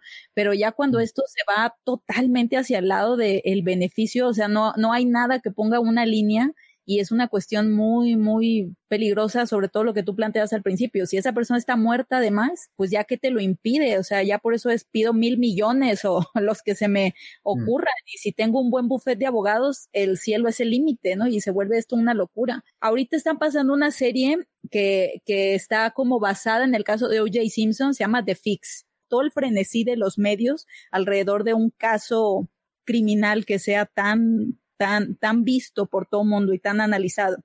Pero lo, lo, que siento que al final va a ser interesante en la serie es que por lo menos te dejen la duda de que la verdad no es todo lo que estás viendo o lo que crees que estás viendo. Y esa es la parte que me parece que es como el, el, principal mensaje para ahora que estamos en esta, en esta era de exceso de información, desinformante, como bien decías ahorita, porque si no puedo asegurar que no pasó, tampoco podré asegurar que sí lo, que sí lo, lo sucedió. Es que ¿sabes qué pasa? Que si tu único argumento es decir que tú no sabes lo que pudo haber pasado porque no estabas en la habitación con esa persona, entonces es que nadie estaría salvo. Porque yo puedo decir, yo te conozco a ti, tengo fotos contigo. Puedo decir que tú abusaste de mí un día que, que estuvimos juntos en una habitación o un día que dormimos en la misma casa, o en la misma habitación, o lo que sea. Es que nadie estaría salvo con esas acusaciones tan simples, ¿sabes? Sí. ¿Cuál, cuál sería para ti la, la principal, no sé, como si esto, si, si este trago amargo o si la historia de Michael fuera a tener alguna, al, tan, tanto daño pueda tener alguna aplicación útil, ¿cuál crees que podría ser como la moraleja que saquemos de esta historia? ¿Qué puede ser algo positivo que salga de todo esto tan enfermo? Pues que, que, la gente se cuestione y se pregunte las cosas. A base de informar del otro lado de la historia, como hacemos nosotros, pues la gente se empieza a preguntar las cosas, a cuestionar si lo que está recibiendo es verdad o no. Y a lo mejor conseguimos que la gente pues eh, investigue por su propia cuenta. Eso es la única moraleja que puedo yo sacar porque todo lo demás es negativo. Uh -huh. Pero hay gente que, que gracias, por ejemplo, a, a, a mis vídeos o a, o a, los comentarios de muchos fans por internet, por, por Twitter, gente como Santi, gente como Tony, gente como, como mucha gente como Marisa, pues la gente se, se hace preguntas. Y gracias a, pues a, este tipo de cosas, pues la verdad está, estamos un poco más cercanos a la verdad. Uh -huh. Y de, de la historia de Michael, ¿qué es lo que crees tú que se puede dejar como enseñanza de al, al, nosotros ver las cosas que él hizo o que no hizo y que pueden estar siendo usadas en su contra? ¿Qué, qué verías tú como qué es lo que podríamos aprender de eso? De Michael, que, que Michael era una persona muy ingenua y una persona muy aniñada y que y era muy rebelde, muy rebelde. Otra cosa de la, de, otra cosa que dijo en la entrevista con Oprah, con Lisa Mare, eh, después de que Michael muriese, es que Michael era tan rebelde que hacía lo contrario a lo que la gente quería decir oír. Es en plan de, me has acusado de estar con niños, pues voy a estar con niños porque me da la gana, ¿sabes? Porque quiero. Y te vas a fastidiar. Era muy rebelde y esto lo dijo Lisa Mari. Y en la, eso sí, en la, en la, entrevista con Diane Sawyer sí que dijo, ella le preguntó, bueno Mike, después de estas acusaciones, lo de Chandler, ¿vas a dejar de estar con niños? ¿Vas a dejar de, de que vayan niños a dormir a Neverland y tal? Y él dijo, no, si quieren venir, que tienen todo el derecho del mundo a venir y yo no se lo voy a impedir. Y eso no es lo que la gente quería oír. Y eso hizo que que la gente se rebelase un poco contra él, ¿no? Sí, hasta el día de hoy mucha gente ve eso como una como una muestra pues de, de arrogancia o de cuando claro, él no estaba, él no veía que estaba haciendo nada malo, pero yo, por ejemplo, soy una de las personas que piensa que no importa que no estuviera haciendo nada malo, él tenía que protegerse, ¿no? Porque lamentablemente la situación era así, estaba en contra de él. Entonces, pues, aunque no estuviera haciendo nada malo, sí debió protegerse más. Claro. Eh, pero bueno, él era como era y tenía sus motivos y sus razones que son totalmente válidas y nosotros lo entendemos, lamentablemente el, el resto de la gente no, de repente. Pues sí, pues sí. Ah, yo tengo dos preguntas. Una, eh, bueno, acerca del libro, acerca del libro, eh, eh, ¿va a estar en un español de España o va a estar en un español más regular?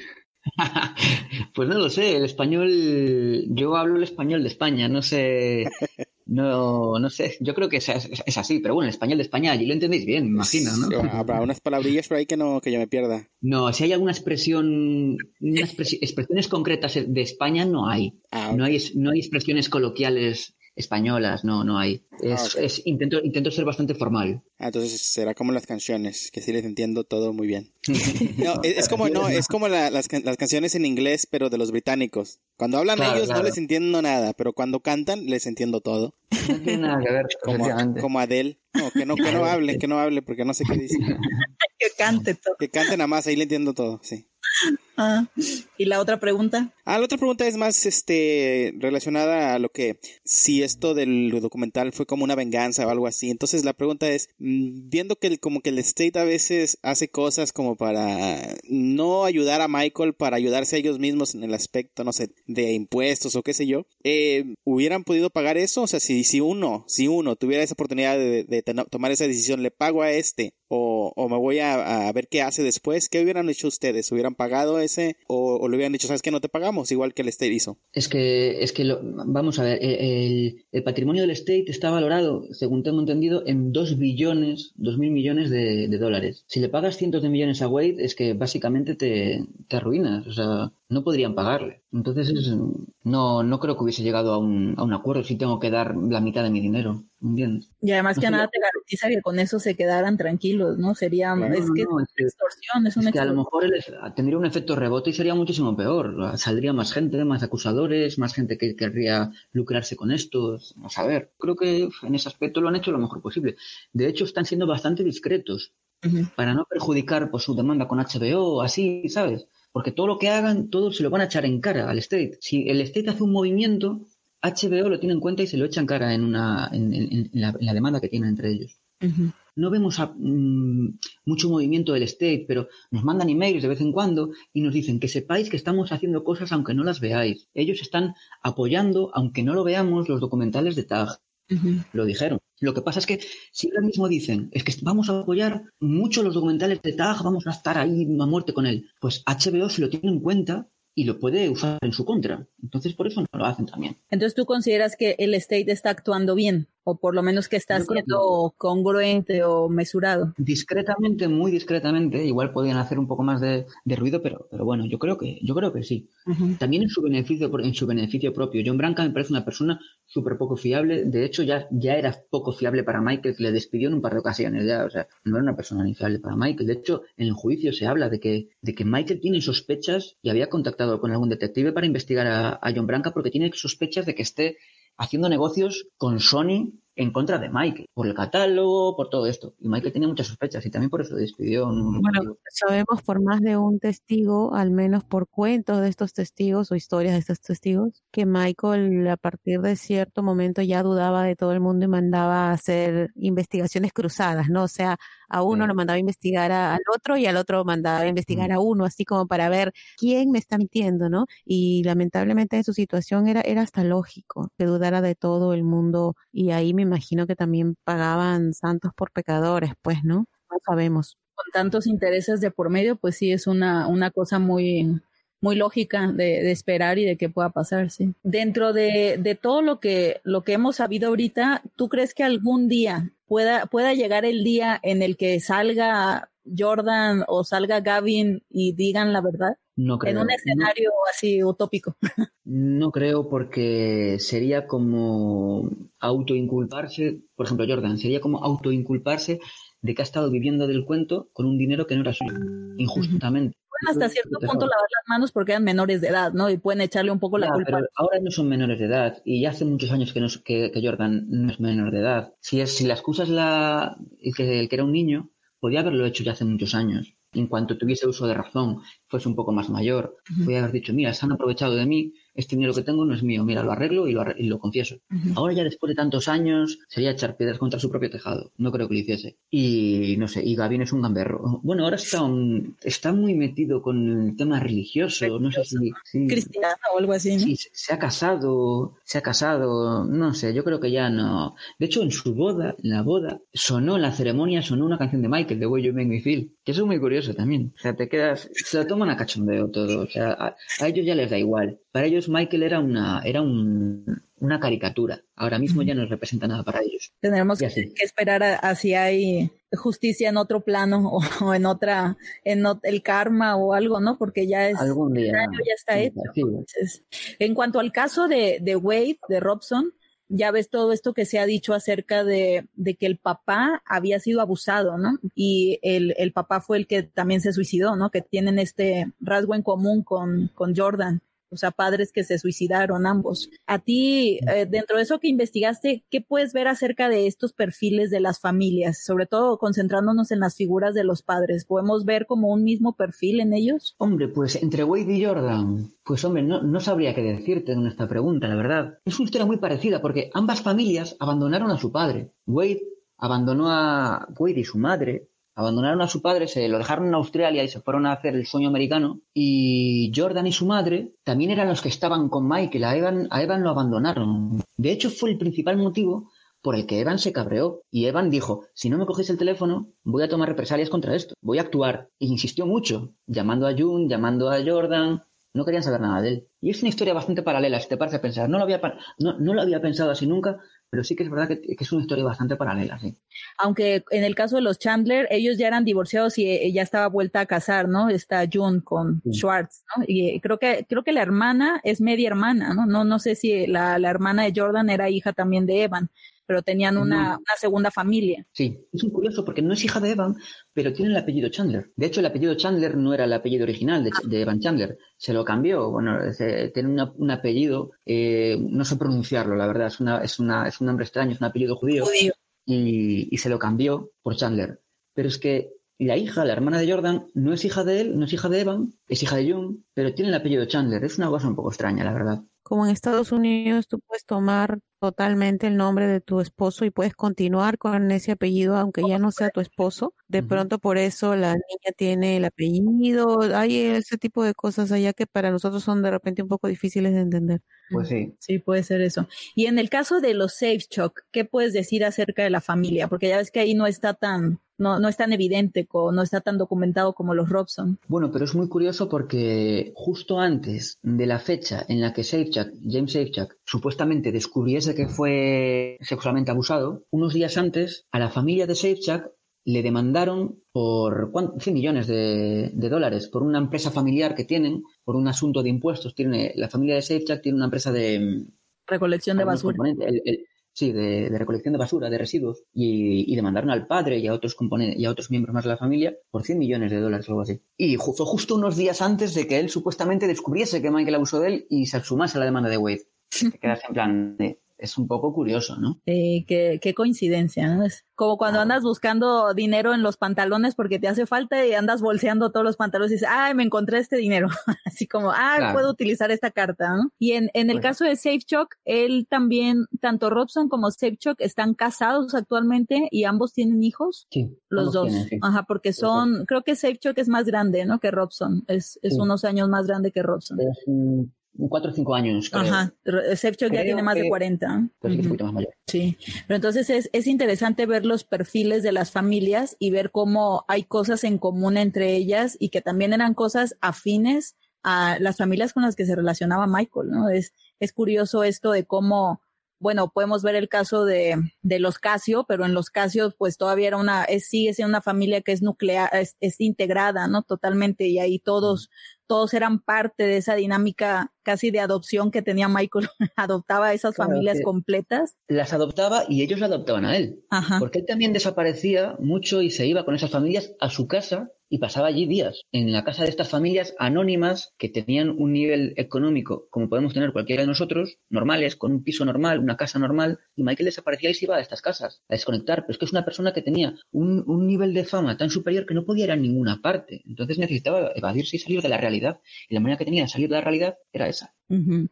Con algunas familias resultó, ¿no? O sea, no, afortunadamente no todas han, han resultado ser Arvisos o Chandlers o Robsons o mira, Con los Castion, con los Castio nunca hubo ningún problema. Sí que es verdad que los Castios también se aprovecharon a su manera, porque en el, en el disco de póstumo de Michael hay tres canciones que provienen de los Castio, porque los Castio también eran productores y tal. Y cuando Michael estuvo en su, en su casa, estuvo en el estudio, pasó tiempo con ellos, pues trabajaron en música, hicieron canciones y tal. Pero es que hubo tres canciones del disco póstumo de Michael en los que la voz no era la de la de Mike. Y su malachi andaba por ahí. En que por lo menos es, vamos a ponerlas en la categoría de son raritas, ¿no? Son, son dudosas. Eh, eh, ellos la vendieron al principio como que sí, que sí, que sí, que es Michael. Y al final, al final se tuvo que reconocer que no era la voz de Michael, por lo menos en gran parte de la canción. Sí, ahí hay todo un debate porque ya ves que como, como con cualquier cosa del arte, con que tenga un cierto porcentaje se puede acreditar legalmente. Y entonces, nuevamente las, las cuestiones legales y cómo, cómo sea lo permitido para que tú puedas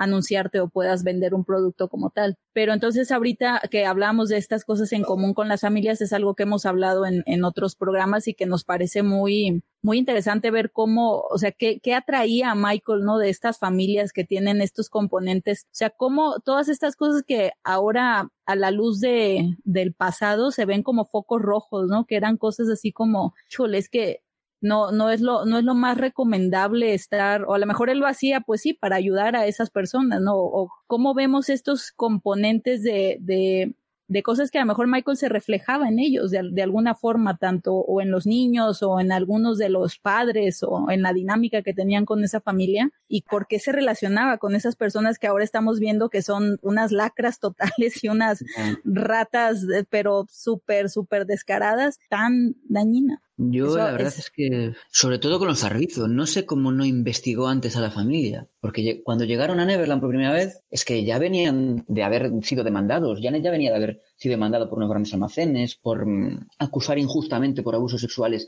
a unos guardias de seguridad, por defraudar a, a los servicios sociales. Realmente yo no sé cómo no investigó antes a esa familia, la verdad, pero bueno. ¿Cómo metes a gente así a tu casa, no? Y con con una, una variable más de tú eres una persona tan importante y tienes tanto poder y por lo tanto eres un blanco tan facilito, o sea, cómo te pones en, en una situación tan vulnerable, eso me, a mí me llama mucho la atención porque me parece que es una, una cosa ahí de, de enseñanza muy importante dentro de esta historia, porque lo vimos todos, ¿no? Y podemos darnos cuenta ahora, y a él fue algo que le costó muy caro, y le costó tan caro que ya no está aquí, ¿no? Como todas esas cosas al final contribuyeron para, para desgastarlo, para, para irlo mermando y que pues todo terminara lamentablemente como sabemos todos que terminó. ¿Sabes qué pasa? Que, que a Neverland iba tanta, tanta, tanta gente, iban autobuses con niños, de colegios, de zonas desfavorecidas, iban autobuses con niños, iba tanta gente que se tienen que investigar uno a uno, a ver si el, pasado que tienen o cómo es esa familia, lo que sea, es que no podría, sería imposible, demasiada gente. Sí, pero bueno, ahí es una, una cosa que queda para,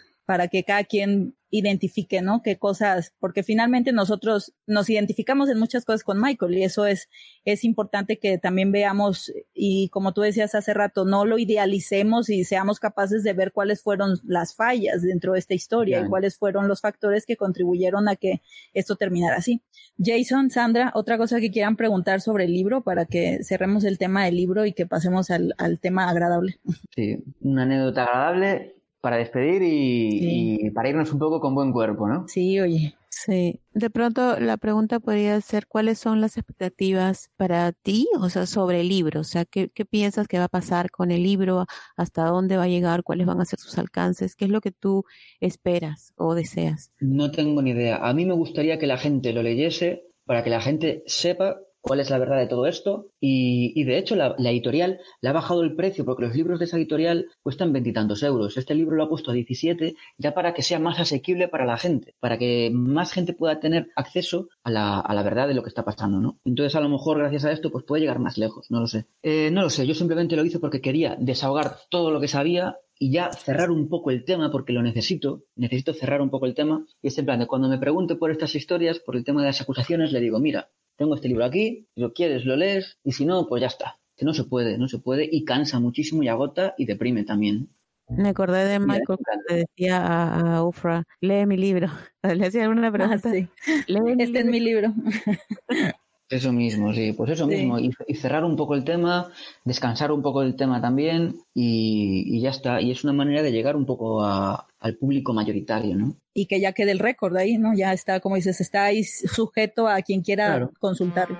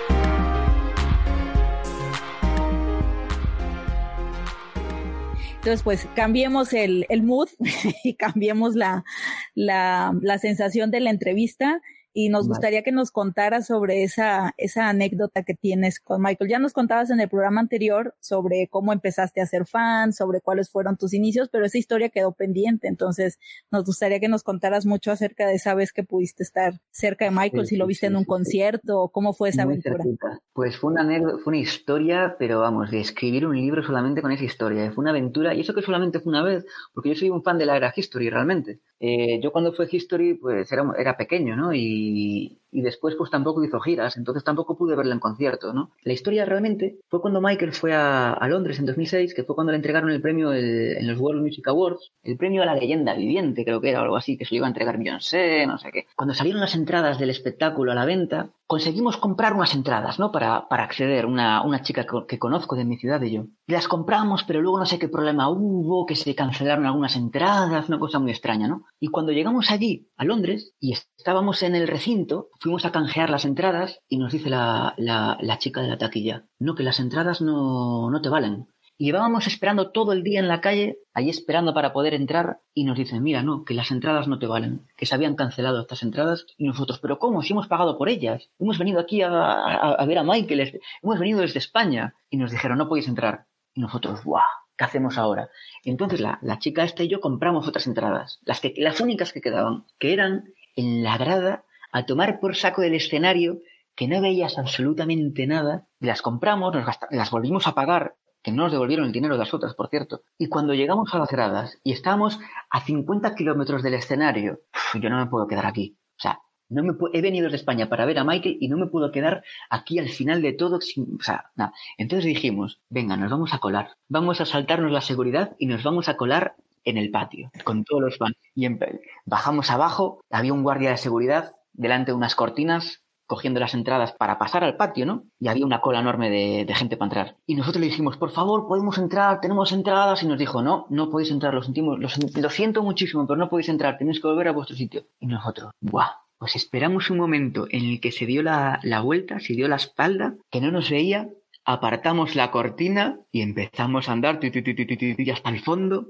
llegamos, nos colamos entre la gente y pudimos estar casi en primera fila. O sea, realmente nos colamos, nos colamos, nos saltamos la seguridad para entrar dentro. Y vimos a Michael. Cuando Michael salió, fue increíble porque primero le dieron el premio y era increíble porque actuaron un montón de, de artistas. Actuó Rihanna, actuó, bueno, actuaron un montón Chris Brown, pero era increíble porque cada vez que iba a salir alguien al escenario, todo el recinto estaba coreando Michael, Michael. Es que no les dejaban actuar, no les dejaban actuar. Y estuvo muy bien, la verdad, estuvimos, vimos como cómo le entregaban el premio a Michael. Luego Michael salió a cantar un estribillo de, bueno, el estribillo de We Are the World, que no sabíamos si iba a salir o no. Y bueno, salió ahí, fue una cosa un poco atropellada, un poco extraña, que fue cuando Michael también se quitó la chaqueta y la tiró al público, que luego al día siguiente se, se vendían por eBay trozos de esa, de esa chaqueta.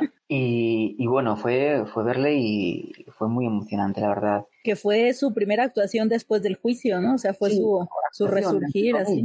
Entre que salió ahí, cantó We Are the Wall, ahí los estribillo un poco, yo creo que a regañadientes. Y, y nada, luego todos salimos a correr al, al hotel en el que estaba Michael. Michael salía a la ventana, nos saludaba. Y después, cuando se fue a dormir, nosotros seguíamos allí, era Londres, pleno mes de noviembre, y estábamos muertos de frío, en una, temperatura que era insoportable. Y yo hubo un momento, ya no sé si eran dos o tres de la madrugada, y yo ya dije, pues me voy a. Mi compañera, la, chica que venía conmigo, ya se había ido al, albergue, y yo dije, pues me voy porque yo no aguanto más. Y al día siguiente volvimos al hotel de Michael, a la puerta de allí con los fans, y nos encontramos con algunos fans que habían pasado la noche en la puerta, y estaban con cajas de pizza. Y nosotros en plan de, ¿qué es, qué es esto de las cajas de pizza? Y nos dijeron, en cuanto fuisteis, vinieron unas pizzas de parte de Michael, porque sabía, él sabía que estábamos aquí muertos de frío y nos invitó a pizza a todos, a todos los que estábamos fuera. Y claro, la gente se, llevó las cajas de las pizzas para su casa, de recuerdo, ¿no? Y estábamos allí, pues en plan esperando a que Michael saliese a la ventana y Michael no salía. Y la prensa británica había sacado fotos horribles de Michael,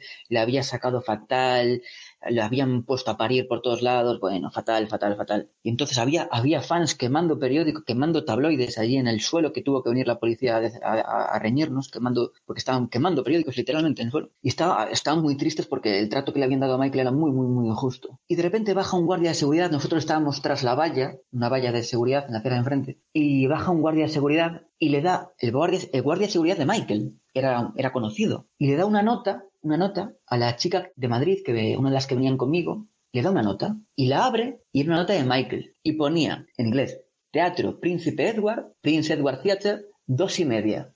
MJ, que era una cita, o sea, realmente él quería que fuéramos allí. Y bueno, avalancha, cogimos taxi, fuimos al teatro. Cajas de pizza y todo. Sí, no, sí, total. Y llegamos de los primeros, la chica que venía conmigo y otros más, que también eran españolas, llegamos de los primeros, antes que Michael, y entramos en el teatro. Y cerraron las puertas, entramos, yo creo que, es que no los conté, pero igual entramos solamente una, docena de fans, no entramos más. Y se quedaron todos fuera del, del, del teatro, todos pegados en el cristal, como si estuviesen ahí enlatados, pegados ahí, ¿sabes? Como si estuviesen en un concierto que no cabía un alma. Y yo me acuerdo de ver a gente en el cristal fuera y yo dentro, y la gente apretada contra el cristal que no podía ni moverse en la calle, ¿no? Y la gente en plan de, por favor, haz algo para que podamos entrar. Y yo, yo no puedo hacer nada, yo me acabo de colar aquí de mala manera. Y en el momento en el que iba a llegar Michael, los, los empleados del, del teatro hicieron una cadena humana para que no saltáramos encima de Michael, literalmente, hicieron una cadena humana para que, para que pasase Michael y entrase en el teatro, ¿no? Entonces se abren las puertas, nosotros estábamos dentro, en la recepción del, teatro, y vimos cómo pasaban los periodistas primero, que me acuerdo que un periodista iba sacando fotos caminando hacia atrás, tropezó con la entrada y se cayó de culo al suelo, y paró el coche de Michael, primero salieron los niños, y luego salió Michael. Y Michael pues entró en el teatro con los niños, con los hijos, y pasó, ya te ya, o sea, al lado de mí, o sea, como a dos metros. Y pasó y entró, y yo me quedé mirando para él como si fuera un fantasma. Y le saqué una foto con el móvil, un teléfono móvil de, de aquella época, que eran malísimos, de hecho la foto es horrible, no se ve prácticamente nada, se ve fatal pero le saqué una foto. Y claro, estábamos allí y no teníamos dinero para entrar en el teatro. Iban a poner Mary Poppins, el, musical de Mary Poppins. Queríamos entrar a verlo con él, pero no teníamos dinero para pagar la, entrada, era carísima. Estábamos allí en plan de ¿qué hacemos? Vamos a tener que salir, no sabíamos cómo, cómo entrar, no sabíamos. Y no, yo, le, yo, le sacaba tarjetas de crédito a la, a la, a la de la taquilla, ¿no? Y me decía, no te valen, estas no te valen, estas no te valen. Y la chica que venía conmigo tampoco podía entrar. Mi tarjeta del blockbuster. un momento en el que yo, la cartera, no sé cómo hice que la, cartera me salió volando por los aires y todas las tarjetas cayeron en el suelo, todas esparcidas por el suelo, y la de la taquilla me señaló una con el dedo y me dijo, esta es, esta es la con la que puedes pagar. Y se la di y pagamos. Y pudimos entrar. Y entonces Vimos Mary Poppins con Michael en, el, en Londres y eran, es, que, es que estábamos allí y no nos lo queríamos. Nosotros estábamos en la parte de arriba de la grada y Michael estaba abajo. estaban pues en medio del musical, los fans, los fans de arriba le decían en bajito Michael, Michael y él miraba arriba y saludaba a los fans. Y nada, y se fue antes que nosotros y ya no, ya no lo vimos más. Ya luego cogimos un avión después y, volvimos para nuestros países. Pero bueno, fue una, fue una aventura, una aventura inolvidable, la verdad. La verdad es que sí puedo decir que vi Mary Poppins con, con Michael en un teatro. ¿Cuántas, cuántas personas pueden decir eso? de hecho, tengo, tengo, tengo amigas que también vinieron desde España conmigo que estaban sentadas detrás de él y decían que olía súper bien, un perfume riquísimo, riquísimo. Creo que era Obsession de Calvin Klein, no estoy seguro ahora. De hecho, esta, esta misma anécdota que cuentas, mi amiga Ale, que, que, ya tuvimos en el, en el programa, en el episodio de Me lleva el tren, ella tiene muchas historias así también y ella también estaba en ese teatro. Igual estuvieron en los, en los World Music Awards y todo. Esa historia me la sabía yo antes por, por su, su perspectiva. Ajá. También estuvo Fran allí, ¿eh? El, de, Apple, el de Applehead también estaba en el, en el sitio. Eso, eso me parece súper así, una cosa tan padre de, de que yo haya tenido idea de una historia así por alguien cercano a mí y cómo después hemos ido juntando los relatos de tantas otras personas alrededor del mundo es increíble. Sí, de hecho cuando, cuando subí los vídeos de, de, Michael, una chica que yo no conocía de nada me, me, mandó una foto por privado por Instagram y me dijo, me dijo, oye, yo, yo te conozco. Y yo, ¿de qué? Y me dijo, nos sacamos una foto en Londres cuando fue, bueno, cuando ya, cuando ya Michael había muerto, que iban a ser los conciertos, yo tenía entradas y fui allí para hacerle un homenaje y había un mural con un montón de firmas y había fans allí y nos sacábamos fotos, pues en plan de, ¿tú dónde vienes? Pues yo vengo de aquí y nos sacamos una foto, tal, y me dice, yo tengo una foto contigo en, en Londres de hace 10 años y no te he vuelto a ver hasta hoy, hasta que Sí. Pues sí, muy gracioso, fue muy gracioso, sí. Sí.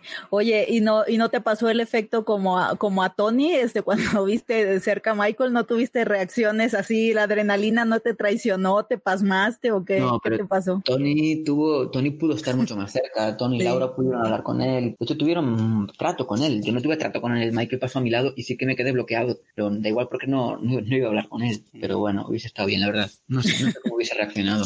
Tony sí que tiene unas aventuras increíbles. Sí, sí, sí. Tony tiene unas historias buenísimas y súper cómicas algunas. Pero sí, pues por lo menos pudiste tenerle cerca y como dices, hasta ver una función de teatro en el, en el mismo, en la misma función con él y eso, pues muy, muy atesorado como un recuerdo. Oírle hablar en persona, oírle hablar en persona y verle, verle la cara, verle la piel, verle el pelo, verle todo. Parecía un fantasma, la verdad me, pareció más muy blanco, blanquísimo, y me pareció mucho más guapo de lo que sale en las fotos. Mm. También te lo digo, ¿eh? mucho más guapo de lo que sale en las fotos. La cámara no le hace justicia. No le hace nada de justicia. muy blanco, así como impoluto, como si fuese muy limpio. Pero ya, te digo, fue hace 10 años y fue un momento de tanta adrenalina que los recuerdos se me, se me evaporan. Los recuerdo como si fuese otra vida ya. Sí. ¿Qué traía vestido? ¿Qué, traía puesto? Iba con un, con un traje negro. Iba con un traje negro, no sé cómo decirte. Muy elegante, él, unas gafas de sol mm. y en su línea. Sí, pues qué increíble. Ese, pues ese te lo vas a pues llevar hasta la posteridad y va a ser ya, ya te enseñaré la foto. sí, nos enseñas la foto. Es, es tu momento con Michael, ¿no? Es eso, ese segundo o esa, esa oportunidad de estar así cerca que, qué bonito tener ese, ese recuerdo y que lo puedas, que lo puedas atesorar para ti, que lo puedas compartir. Y de alguna forma ahora con el trabajo que estás haciendo, regresarle, ¿no? Porque eso estás haciendo, estás poniendo tu granito de arena, tu esfuerzo para contribuir finalmente a, a lo que esta persona dio también. Como tú nos compartías hace rato que llega a ser muy estresante, todo lo que tú te tuviste que meter, estar buscando la información de este tema que es muy fuerte pero era una cosa, me imagino que ya lo sentías también como una cosa de responsabilidad, ¿no? Como una cosa de tu deber. Necesitaba sacarlo fuera, escupirlo. Escupirlo, exacto. Si no, no, me iba a ir a la cama tranquilo. Sí. Y de hecho, hasta que no se publique el libro, yo no estoy, yo no estoy tranquilo aún, ¿eh? Ajá. Porque necesito que se publique, necesito cerrar un poco el tema y ya luego ya sí que dedicarme a subir vídeos de vez en cuando, contestar en redes sociales de vez en cuando y ya está. Pero es una responsabilidad bastante grande. Por eso quería que me lo corrigiese Tony el libro, para que no, para no cometer errores, ¿sabes? Porque tú puedes cometer errores de información, pero Tony es un historiador de Michael, Tony es la persona, una de las personas más documentadas del mundo. Sí, sí, sí. Y era necesario, la verdad. Es una enciclopedia justo hace un rato, hace un rato estaba ahí en Facebook y justo hicieron un comentario en, en un grupo, eh, precisamente en el grupo de Shana. A partir de una foto photoshopeada que pusieron ahí, ella hizo el comentario, dijo, a mí me, me, me impresiona, decía, cómo eh, se está generando en estos tiempos tantísimas cosas falsas, fotos que parecen de verdad y que están photoshopeadas, historias que se aseveran como ciertas y no lo son porque son inventos y tantas cosas que inventan los fans que la gente del futuro realmente va a recibir una, una información completamente diferente sobre la historia de Michael porque está muy, muy eh, mezclada con, con, cosas falsas y con cosas inventadas y, fotos que son totalmente creadas y de acá a unos 5 o 10 años va a ser peor porque vas a tener cosas hechas con CGI que, que van a parecer casi reales y no vas a tener cómo identificar qué fue verdad y qué no. Pero nosotros lo vivimos, dice ella. Nosotros lo vivimos y nosotros sí podemos identificar qué es la verdad y qué no, que no va a ser la, no va a ser lo de las siguientes generaciones. Entonces, por eso es tan importante nuestra labor de dejar también este, esta, esta documentación de qué es lo que nosotros sí vimos, qué es lo que estás haciendo en este momento tú. Estás contando lo que viste con tus propios ojos y lo que viviste, ¿no? Eh, y tenemos este, este de haber vivido en su época. Mira, perdona que, te interrumpa. A mí eso me da muchísimo miedo, ¿sabes por qué? Porque mm, con los avances de, tecnología que hay, de inteligencia artificial, de, edición de vídeo, de imagen, que no te das cuenta prácticamente cuando una foto es un montaje editado, falsa, un fake, y cuando es real. De hecho, hay muchos fans, y yo alguna vez he llegado a tener alguna duda, de si alguna foto era real o era falsa. Y, veo que hay fans, eh, sobre todo los más jóvenes, que comparten fotos falsas de Michael que no se dan cuenta de que son montajes, ¿no? Pero es que ahora, mira, el otro día, el otro día eh, subieron a internet un vídeo de una escena de la película El Resplandor en la que le cambiaban la cara a Jack Nicholson y se la ponían a Jim Carrey. Y no te dabas cuenta. Es una escena de vídeo y no te das cuenta de que es un montaje de que le, le han cambiado la cara a Jack Nicholson para poner a Jim Carrey. Si hacen eso con un vídeo de Michael maltratando a un niño, se acabó. Porque de aquí a unos años, en cuanto avance la tecnología, yo, que no os extrañe, si aparece un vídeo de repente, dentro de 10 años, en el que se vea como Michael de alguna forma en la que no se vea bien, que es una cámara de seguridad o lo que sea, en el que aparece Michael maltratando a un niño. Es que no me extrañaría nada, ¿eh? Y, cruzo los dedos, ¿eh? Pero, pero bueno, es así, o sea, es que se va a poder hacer lo que se quiera, lo que se quiera. Con edición de vídeo se va a poder hacer lo que se quiera. y si no hay una manera de, de descifrar con los códigos, con los metadatos o algo, que ese vídeo es falso, va a colar. Por eso hay que ser muy responsable también, no solo de lo que nosotros generamos, sino de lo que compartimos, ¿no? Porque justo por eso esta, esta información se puede diseminar tan rápidamente y de manera tan masiva, pues pasa como por bueno en notas oficiales o en libros, que luego ha pasado eso que veas en reportajes donde dices, híjole, no se molestaron en poner ni siquiera la foto del original, y en eso sí tenemos responsabilidad nosotros como público para, para estar pasando esas imágenes. Ahora que salió esta aplicación que es China, ¿verdad, Jason? La que estás, que, que puedes mejorar las fotos, pero las mejoras de una forma en donde ya son irreales, ¿no? Y había toda esta controversia, controversia en que unos fans sí estaban muy a favor y otros estaban en contra porque decían, es que estás estás alterando la, la realidad, o sea, va a pasar esa foto como si esa va a ser la original cuando no lo es, ¿no? Y eso es una línea muy delgada entre lo que tú planteas y que sea simplemente por diversión para querer mejorar una fotografía y ya, ¿no? Pero, pero es una, una cosa que ya está aquí. Sí, es ese, esa, esa, esa aplicación precisamente es algo que a mí me da miedo, como dice Faith, por lo mismo. En un futuro ya van a encontrar, ponen Michael Jackson, las fotos que van a salir van a, van a ser esas, no las originales. Claro que esas se ven muy bonitas. Sí y si yo voy a hacer un libro como por ejemplo Faye, que pongo una foto borrosilla o una que ya está mejorada, eh, o sea, eh, esas son las preguntas que se hace el editor, ¿no? En este caso. Yo puse las originales. no, sí, claro. pero uno se, puede pensar esas mm. cosas, ¿no?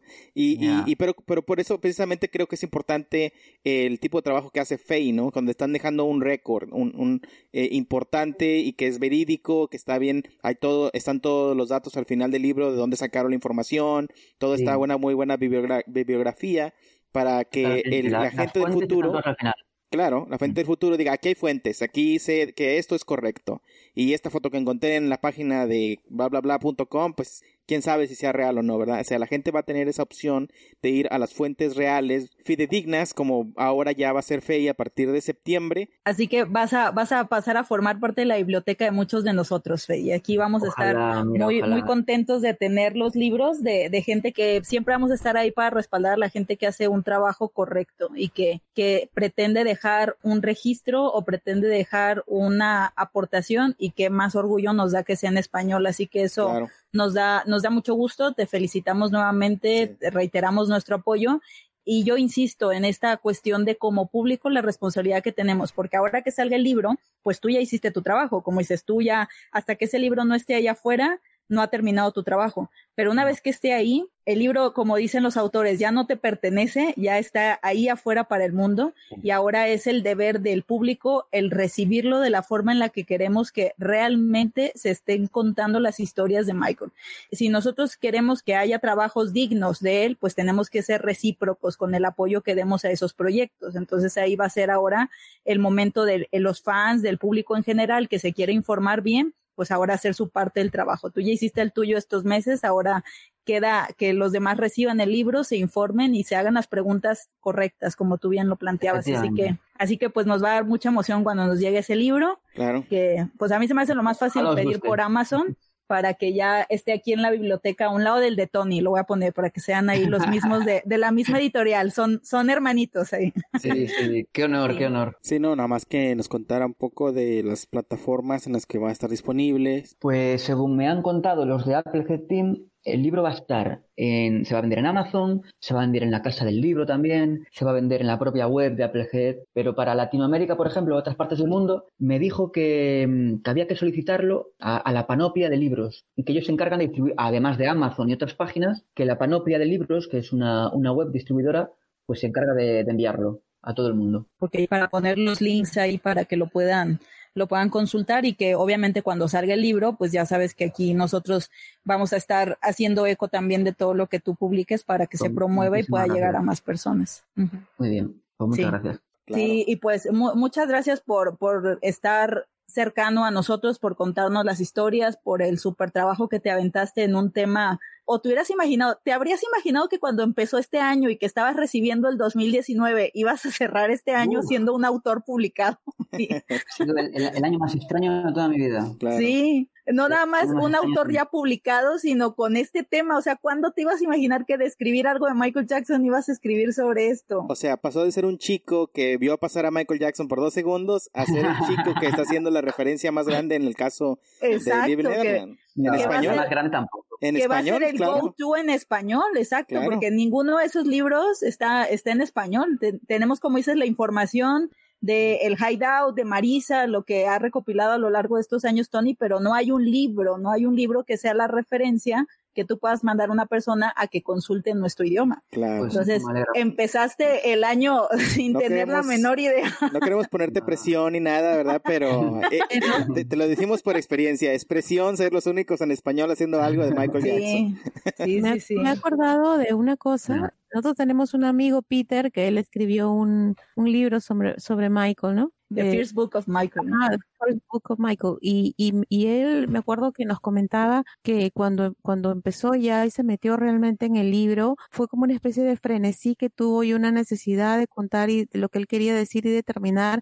tanto que no comía, no salía a la calle, que como que tuvo que dedicarle su vida completa por unos meses, que incluso le pasó factura a su salud y a su economía, ¿no? Pero él contaba que era como, como una especie de necesidad que le salían y le salían las palabras y, y no podía parar hasta terminar. O sea, ¿tú te sientes identificado con, con esa historia, Peter? Totalmente, pero es que totalmente a un nivel profundo, vamos. Mm, m- Mucha ansiedad, muchos nervios, mucho estrés. Había días que estaba a lo mejor 13, 14 horas escribiendo eh, o buscando información, pasas calor, te pones nervioso. Aparte, yo cuando me pongo nervioso me rasco mucho y me, entran como, como tics en el cuerpo, me empiezan a temblar los músculos y te pones tan nervioso con todo este asunto que, que te acaba pasando factura. Tienes muchísimo insomnio, muchísimo estrés, muchísimos nervios, porque claro, la editorial confió en mí para, para publicar este libro y lo empezó a promocionar antes ni siquiera de que hubiese empezado a escribir la, a escribir la primera línea.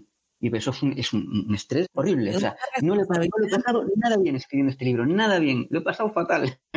fatal. Pero bueno, pero merece, mereció la pena el esfuerzo porque yo creo que el resultado será satisfactorio. Por lo menos satisfactorio y, y relajante ya. Pues es algo interesante de que, si imagínate tú, te estresaste, podríamos decir que hasta envejeciste un poquito más haciendo este libro acerca de Michael Jackson. ¿Cómo se sintió o qué tanto envejeció él al pasar por la, en la corte, por estas acusaciones públicas? O sea, yo, la mera verdad, mis respetos a Michael por su fuerza y definitivamente, como todos ustedes, creo que pues eso fue lo que terminó con él al final, precisamente, todo ese estrés. Sin duda alguna. Ok, bueno amigos, pues muchas gracias por haber estado con nosotros. A Fey una vez más por habernos acompañado, muchas gracias. Ya te agradecimos aquí eh, por mil y por, por, por México, por Perú, por Houston, por todos lados, que donde va a estar tu libro también. Felicidades una vez más eh, por ser un autor, por hacer tus videos, por seguir adelante con el mensaje de Michael. Y a toda la gente, ya saben, estén pendientes del libro de Fey. Vamos a estarlo ahí compartiendo en nuestras redes sociales cuando, cuando salga. Así es que síganos, estamos en Facebook, estamos en Twitter, Instagram, YouTube como MJ Radio Net. Y nos pueden mandar un correo electrónico a conéctate arroba mjradio.net y un mensaje de voz en nuestra página web www.mjradio.net. Gracias a todos, que tengan una excelente semana, un fin de semana, noche, día, tarde. Y desde México, Perú, Houston y España, nosotros fuimos MJ Radio, MJ Radio. Hasta la próxima. Muchísimas gracias. Muchas gracias. Adiós. Un abrazo grande.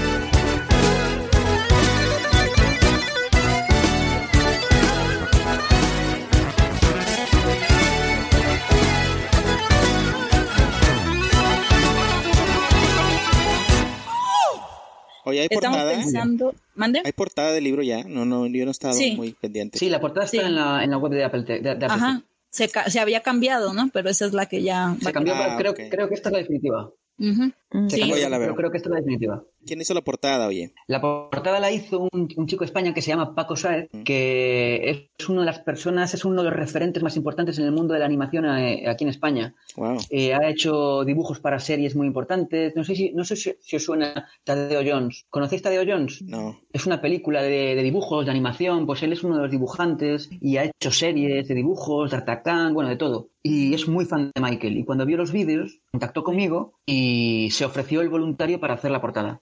Ok, la foto es de, qué época? Es, un dibujo, ¿eh? Es un dibujo de, pero de la época Bad, basado en época Bad. Sí, e, e, es la, es la portada, si no me equivoco, de Man in the Mirror. Es la portada del Man in the Mirror. Está genial, ¿eh? Está muy bien. Sí, la, hizo, la hizo qué padre minutos. Es increíble.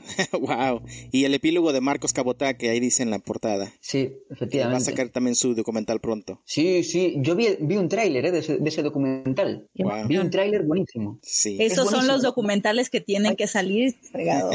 Vais a, vais a alucinar con el documental de, de Cabotá, ¿eh? Sí. O sea, 100% fan este libro, de tanto del prólogo, el epílogo, la carátula, el escritor.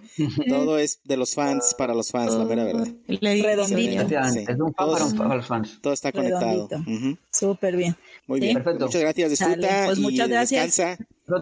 Que descanses. Buenas noches para ti. Buenas noches. Buenos días. Chao. Ok, chicas, este, ya dejo de grabar. Dejo de grabar. MJ Radio.